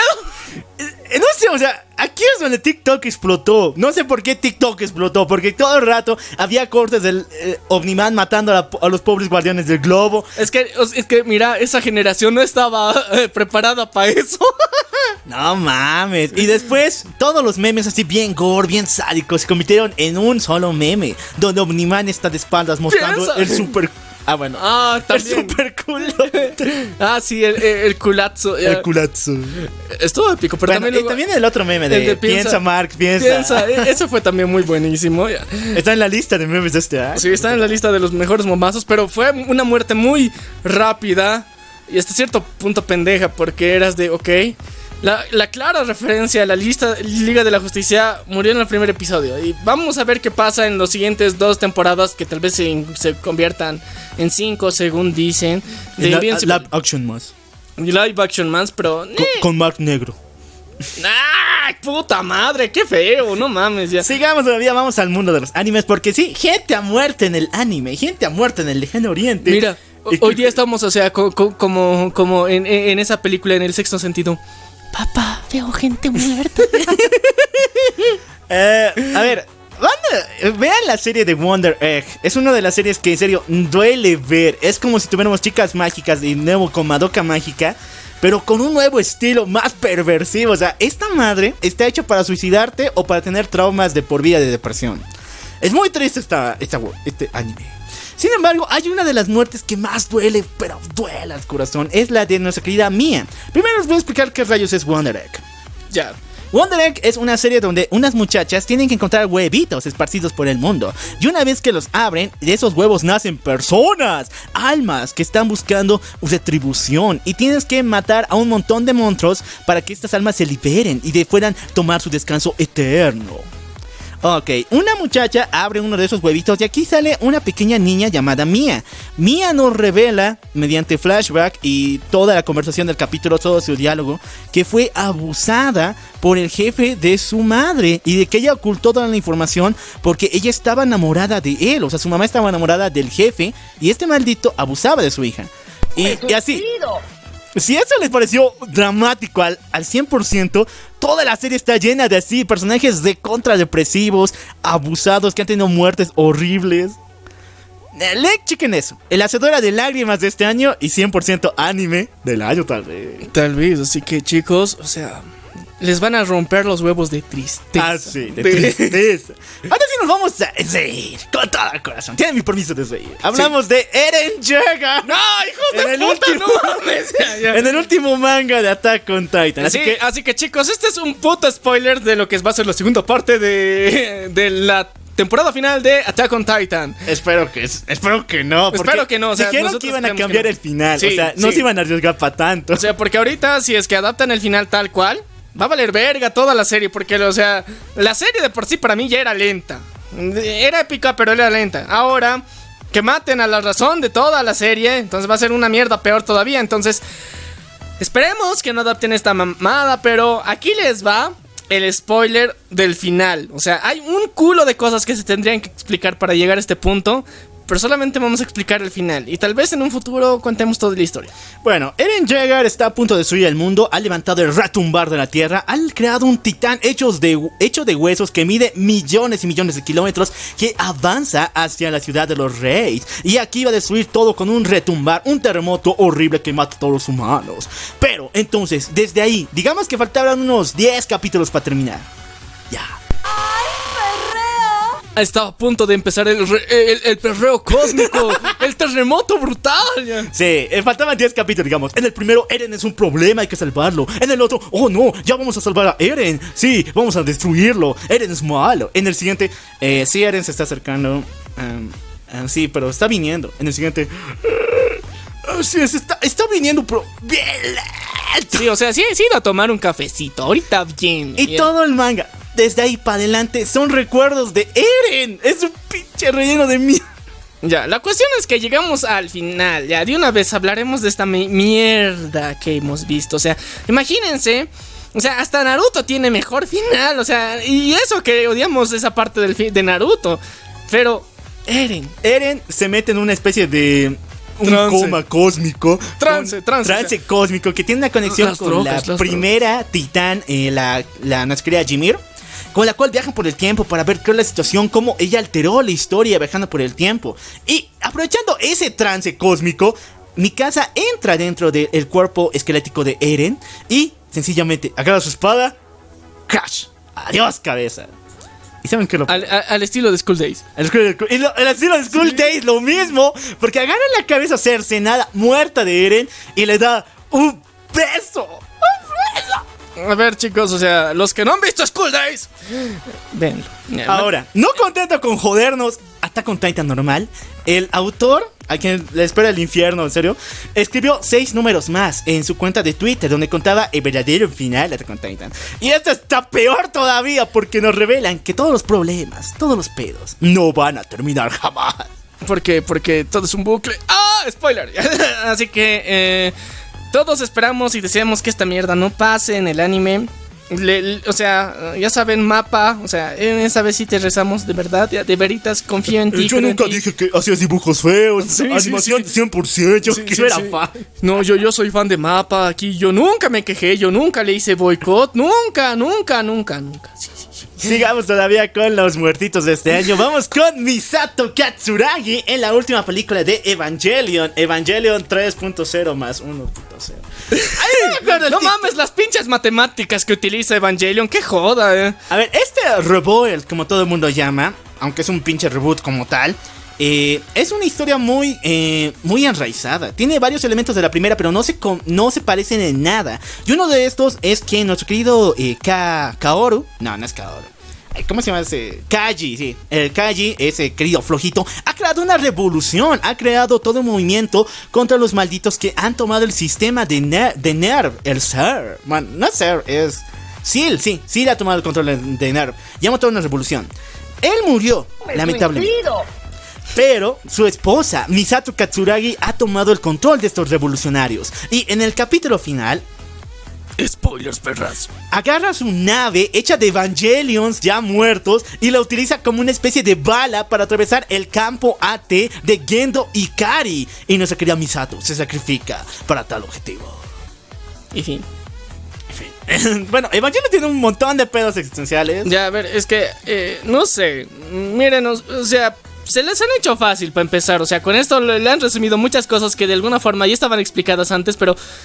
eh, y ya. Evangelion tiene, tiene ese, es- es- ese lema, ¿ve? De que nunca la vas a entender a la primera. ya. Y con esto tratan de hacer que sí, pero no. Ah, pero aún así no. ah, No mames, o sea, igual fue triste y todo lo que quieran, pero al final, o sea, no, no, no fue lo que esperábamos ni lo que queríamos. Bueno, aquí también tenemos que agregar triste. a Rei Yanami, que igual murió en la película, pero no mames, al final igual aparece y tiene una relación con Kaoru, o sea, le quitaron lo joto a Kaoru en el reboot. Sí. En el reinicio del universo ya no hay joto. No, e- ese era el sim deprimido, o sea, no mamen, pero ahora ya no. O sea, ¿sabes? Si, si él tuvo una oportunidad de rebotearse, ¿por qué tú no? Eh, bueno, muchachos, vamos a dejar el humor, espero que no mucho, por esta muerte que se ha dolido a los fanáticos de Boku no Hero, y yo también considero uno de ellos. Ustedes saben, porfa, A ver, esto vamos a hablar del manga, así que. Spoilers, perras. Así que si son fans de Boku no Hero, adelántenlo unos dos, dos minutitos. Bueno, muchachos, el manga estalló en un boom bien fuerte donde Titanomaquia destruye la cárcel de los villanos, liberando a All for One, ya nuestro querido, ahí no me acuerdo, pero ese es que pude las cosas con la mano. Sí, sí, sí. A esos dos los ha liberado. Sin embargo, todos los héroes se reúnen para vencerlo, pero esta es una embestida total, porque no solamente Titanomaki está ahí, sino todos los villanos que hemos visto en la historia logran ingresar y unirse a las filas de All for One. De esta forma, eliminando y matando a varios héroes. La primera vez en la historia de Boku no Hero que héroes mueren y personas civiles. Qué bien. Bueno, también estaban los papás de ese niño del agua, pero Sí, sí, sí, por eso no cuentan. No, Son no. niños del agua. ya. y ahora, eh, quien murió lamentablemente es nuestra querida Midnight, nuestra querida maestra de Boku no Hero, que todo el mundo la tenía como waifu, pero... Pero ya se fue. Ya se fue. Ya está fría. Y la cosa es que su muerte marca un antes y un después en Boku no Hero, porque después de esto todos los personajes cambian. Uraraka se vuelve mucho más seria, mucho más calculadora, Mina ya no es tan alegre, nuestro querido Kirishima está obsesionado con volverse fuerte, y el peor cambio es el de Deku, o sea, después de eso se vuelve como todo el mundo dice, Seinen. ¿Qué es Seinin? O sea, Seinen. Se vuelve oscuro, dark, así. Ah, Solamente se vuelve un pinche antihéroe. Pero de todas formas se vuelve nena y vuelve a poco. Sí, sí, sí, ya sabemos el viaje que tiene Gringolandia, pero ya. Eh. La, la cuestión es que. La muerte de Midnight. La muerte de Midnight te cambia la vida. Te cambia la vida. Sobre todo si es ficción, ya. Ya, muchachos, esto me va. Esto me causa risa, pero ya, voy a respetar a los que no. La muerte de Kurama en Boruto, muchachos. Ya, Ya. esto, dos años. Dos años ya hemos visto esta madre en el manga, así que no se estén quejando. Es que mi duele, no fue nada pronosticado. Sí, sí, sí, cómo no, ya. A ver, eh, los fans de Boruto. Eh, no lo. no, o sea, hay manga, hay manga, existe el manga. De esta mierda existe el manga, ya, honestamente. Eh, en lo personal, yo ya no veo Boruto. O sea, con el final de Naruto ya he tenido suficiente. O sea, pa- para, para decir de que qué decepción, qué desgracia para este universo. Era de qué pendejada meter a aliens a una, a una teoría ninja, ninjas. una historia de ninjas tan chingona que estaba hasta, hasta este momento. Y era de qué bebada. Y ahora, uno de los personajes que sí han sido muy importantes, muy geniales, que técnicamente el- todo Naruto, el, el Naruto Naruto y parte del Shippuden, la mitad de, de Shippuden, se trata de dominar a este pendejo y ahora lo matan. O sea, sí es triste. Bueno, muchachos, a mí me causó risa principalmente por lo que es antes de la muerte de Kurama, que es el modo super furro de Naruto. Es está cutre. Ya. Algunos he escuchado títulos, puta, qué cabrón, se ve increíble. Comparen el modo, eh, por menos sabio, o el modo 6 caminos que tenía Naruto en Naruto Shippuden. Es que- con el modo super furro atómico. No, es que el modo del, del, del maestro de los seis caminos, ese es el más chingón, pues ese es el brutal, ese tienes todos los Esa power-ups. madre mata al Rinnegan, o sea, Sí. es comparada con esa huevada. No, técnicamente es, es el Rinnegan hecho persona. Y ya, o sea, no mames. Pero aquí le quisieron dar más power-ups al estilo de Dragon Ball. O sea, una transformación más, una transformación más y así. Y fue cutre. Eh, la cuestión, la forma de la que muere, ya, es- eso fue, eso fue un poco trágica, sí. Hasta yo, yo, yo me enteré cómo murió hace años, pero era de, ok, qué, qué, qué, qué, triste. ya. Y ya, y ya, o sea, eras de. ah, De alguna forma en el universo ninja, todos los bichos tenían que desaparecer para que la continuidad y, y que no haya personas que tengan un eje. un. Un demasiada fuerza desmesurada y no haya personas que estén cazando bichos o jinchurikis para utilizarlos luego para malas cosas. En sí, el destino de, de los bichos era en algún punto desaparecer. Y de porque hecho eso, Boruto- eso era igualdad de oportunidades. ¿sí? Y de hecho en Boruto se explica que los virus ya, ya, ya han desaparecido completamente. Cuando se murieron con el décimo, el décimo Biju, junto con él, fallecieron la mayoría. Y lo único que quedaba era Kurama. Entonces, lógicamente, igual iba a fallecer. Así que no tenía sentido para mí. Entonces eras de, ok, tiene que despedirse de alguna forma y ya, ok. Pero la trama que le están poniendo aquí, o sea, no mames, o sea, Naruto mal padre, eras de, oh, qué sorpresa. Pues no, no, no mames. legado maldito. Sí, o sea, es, es lo mismo que. Ya, muchachos. Lo único bueno que nos dio es. Bueno, tenemos una buena despedida de Kurama. Sí. Lo malo fue el modo super furro. Y Sí. lo único bueno es que ya no lo vamos a volver a ver. oh, qué brutal. Ya. todavía. Vamos con nuestra querida eh, Mia en los juegos de Resident Evil 8. ¡Ah, sí! Yo sé que han muerto un montón de personajes en los videojuegos de 2021, pero no me acuerdo de ellos. Porque no he jugado mucho este año, he estado más presionando otra madre. Pero Resident Evil ha sido uno de los- de hits más momenta, bueno, más increíble de todo el mundo. ¿Por qué? Lady Dimitrescu. Tiene mil ya. Una Besto Mills gigantesca. Eh, Ricolina gigantesca. Y estás de wow. Wow, wow, wow, wow, wow. Ya, pero esta historia comienza con spoilers, así que Spoilers, perras. Como ustedes saben, Resident Evil 7 termina de una forma épica donde somos salvados por el mismísimo Chris Redfield, el cual es un personajazo de la primera saga de Resident Evil, y nos salva, nos lleva a casita y nos salva igual a la esposa, que es Mia. Tú eres el personaje, te casas con Mia, tienes una hija llamada Rose que está muy chiquita y todos viven tranquilamente. Sin embargo, un día de la nada, el mismo Chris Redfield, que nos vino a salvar en la anterior entrega, viene y te chinga en el piso y mata a tu esposa. Y esa va a ser la continuación.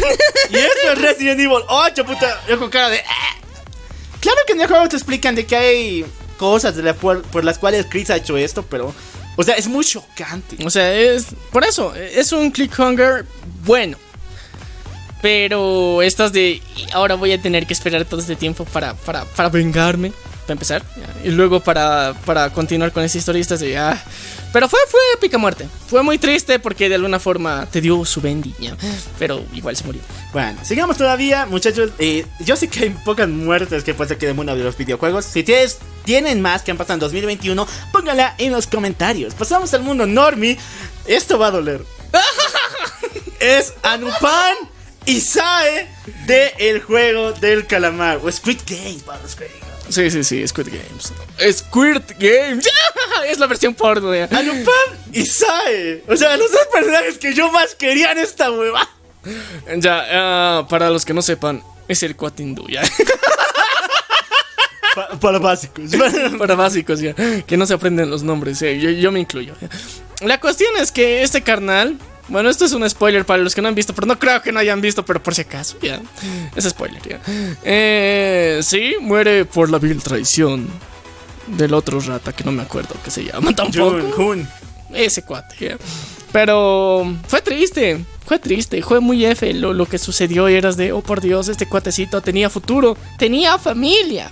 Y Luego te recuerdas que a todos los muertos les daban plata, así que está bien. Su familia está bien. Espero que sí, porque si no, esta madre es más dramática de lo que he pensado. Ahora Sae, o sea, Sae, la waifu, la, nuestro querido amor, la única persona buena que tuvimos en este mundo del juego de calamar. Bueno, de una forma bien trágica y dramática por el maldito desgraciado también del Who. Sí. Bueno, bueno, las dos waifus que vieron murieron y... Bueno, sí. ya. Porque la 212 ni muerto tocó esa, esa mamada, ¿no? No, o sea, la 212 la... Ah, sí, sí, sí, ya me acordé, ya me acordé, ya me acordé.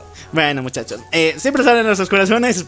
Esperemos que con la teoría de que hay clones en la segunda temporada de Juego No, del no Calamar. creo que haya clones. Si, si ponen clones, lo van a cagar todo. O sea, te juro que si en el juego del calamar se atreven a revivir personas, o sea, no, no, no va a funcionar esta madre, porque así no sirve. La, la idea del drama es de que te creas la muerte. O sea, y, lo- y los japos, bueno, los coreanos, si alguien, ha, ah, ah, si alguien ha visto doramas y estas madres, saben que mueren en serio. Estos cabrones solo te aparecen en visiones, nada más, pero no van a volver a la vida ni cagando. Así de radicales son sus muertes. Entonces, eh, yo era de, ok, ni modo, ni modo, qué triste, qué F, pero va a haber segunda temporada. Esperemos que les paguen a, a- A las familias. No, que paguen al creador para que se renueve la segunda temporada, porque hasta ahorita siguen negociándola. Y, y que Stephen King ya no demande. Sigamos todavía con esto, muchachos. Esto ya es una película es- estrenada recién, pero espero que la vean. Sí, espero que la vean, Así que, spoiler. Spoilers, perras. Tienen que ver Dune, hijos de puta. Lo dijimos en el programa, lo dijimos más de una vez ya.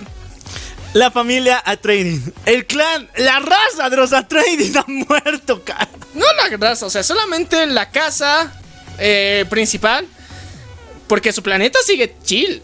Bueno, ha sido dominado por los esos vikingos espaciales bien feos. Sí, estaba Batista y todo. Sí, no tengo miedo, muchachos. Tengo miedo. Pero la cuestión es que eh, tienen que ver Dune. O sea, lean el libro si quieren conocer la historia completa. Pero si quieren ver la peli, la peli, la última que ha salido está buenísima. La antigua es una mierda. eh. Esta, la última, es muy buena. Si es que son fans del Señor de los Anillos, eh, de Harry Potter y de ver películas así largas, completas. Y si les gusta el trabajo de Christopher Nolan. Que son películas así medio, medio lentas a veces, pero que tienen una intensidad emocional así bien densa. Vean Dune, está muy bien, tiene un chingo de buenos efectos, fotografía chingona, eh, los las actuaciones chingonas. El único problema ahí es de que pues Zendaya eh, supuestamente era la prota, pero no. al, al final, o sea, ha hecho promociones en todo lado y aparece, ¿qué? 20 minutos de toda la puta película y lo demás son puros recuerdos. ya. O sea, en eso, eso sí es frustrante porque pensabas que Zendaya iba a ser algo más. Pero al final no, pero en sí sí, porque en la segunda película sí. Le perdono porque sus ojitos son bonitos. Así que vamos todavía. Eh, no voy a hablar de la muerte de los Atreides, pero es Pero, brutal. o sea, mueren. Nada más sepa esto y vas a ver, o sea, solamente pasa la mitad de la película y ya. No. Ahora sí, el que voy a soltar spoilers porque se merece es el pueblo de Michael Myers en Halloween Kills. Put- O sea, si pensaron que James Gunn estaba enfermo, el tipo que ha hecho esta madre de Halloween Kills puta, es un maestro del gore. Escuchen bien esto. El pueblo por fin se ha dado cuenta de que Michael Myers es solamente un pinche asesino, un pinche loco gigante. Entonces, ¿por qué no vamos entre todos con armas y nos matamos al Michael Myers? Sí, qué buena idea. Una idea que pocas veces ha pasado en las películas de terror, ¿o no? Sí, sí, sí, y, y que pasa muy seguido llamado lincha- linchamientos en, en el tercer mundo. Aquí principalmente. Lo importante es de que eso sucede. O sea, el pueblo va contra Michael Myers, lo agarra y por fin lo matan al desgraciado. No solo lo matan, lo tasajean parte por parte. Al estilo Brian. Al estilo, al estilo Tupac Katari. Ya, ya, Brutal. A los que sepan ya sabrán. Pero algo malo pasa. Justamente nuestra querida Cindy está escuchando en una llamada de que Michael Myers no muere, vuelve de las cenizas. Y así nos muestran sus poderes sobrenaturales, haciendo que cada parte de su cuerpo se vuelva a regenerar. Y ahora, completamente renovado como antes, e inmortal e invulnerable, agarra su machete y mata a todas las personas que lo han linchado. Ninguna se logra escapar del cuchillo de Michael. Qué bonito. Puta. En serio, vean Halloween Kills, es muy buena esa película. Ya spoileó toda la película, no jodas. ¿eh? si quieren ver las escenas de gore así bien, bueno, véanla ya.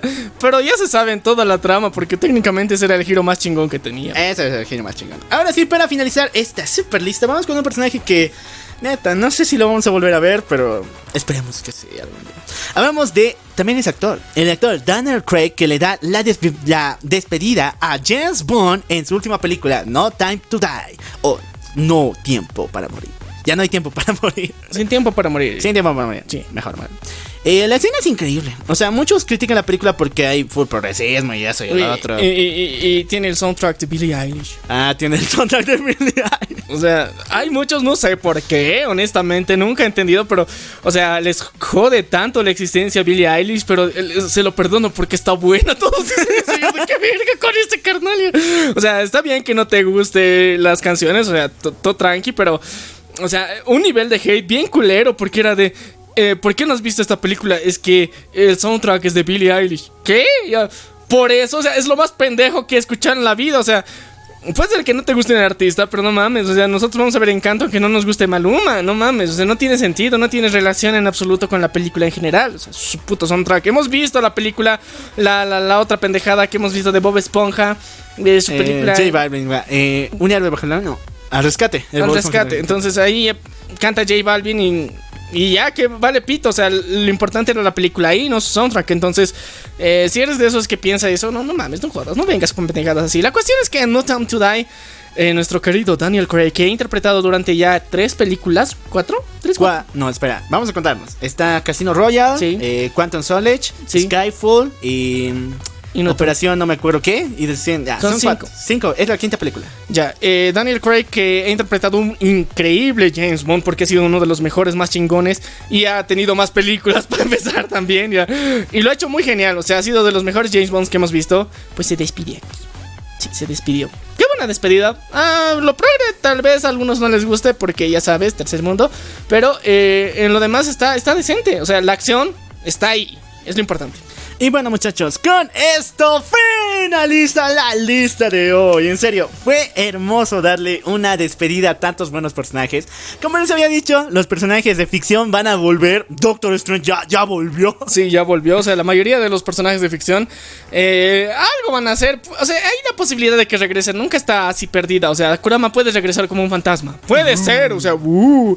no, no es spoiler por si acaso. Ya, ya. pero los personajes, bueno, las personalidades que tuvimos aquí acompañándonos no van a regresar. Entonces, les sugiero mil veces que estén al pendiente de sus trabajos, estén al pendiente de sus redes sociales, si es que han marcado una vida y, bueno, una, una situación y algo muy emotivo en sus vidas. Así que, chicos, si es que ustedes tienen la oportunidad y tienen un artista favorito, una celebridad, alguien a quien, quien les caiga muy bien, así de puta madre este cabrón, o sea, qué genial es. O sea, no les cuesta nada dejarle un mensaje bonito, un comentario en algún post, enviarle un inbox así como, como nuestro querido Alem Spam decía, o sea, envíenle un comentario diciéndole que les cae bien y ya, o sea. Háganlo mientras pueden, mientras tienen la oportunidad y gracias a las redes sociales podemos hacer estas madres. Entonces háganlo, inténtenlo, no pierden nada, absolutamente nada. Y puede ser que sea un mensaje bonito, que les alegre el día a su artista favorito, aunque no hable español, que use el traductor, pero ustedes ya han cumplido y se van a sentir felices, lo lea o no lo lea, esté en su bandeja de spam por siempre o no, o sea, en un comentario. Manifiesten ese cariño, taguenlo en Twitter. Y si quieren dar ese cariño a la venganza de Troll, pues bien recibido, bien bonito. y bueno, ahora sí, después Ahora de este chicos. motivo final, Yo soy el loco Al. Y yo soy Maniac, Empezando noviembre, esto fue. la venganza del troll. Nos vemos a la próxima.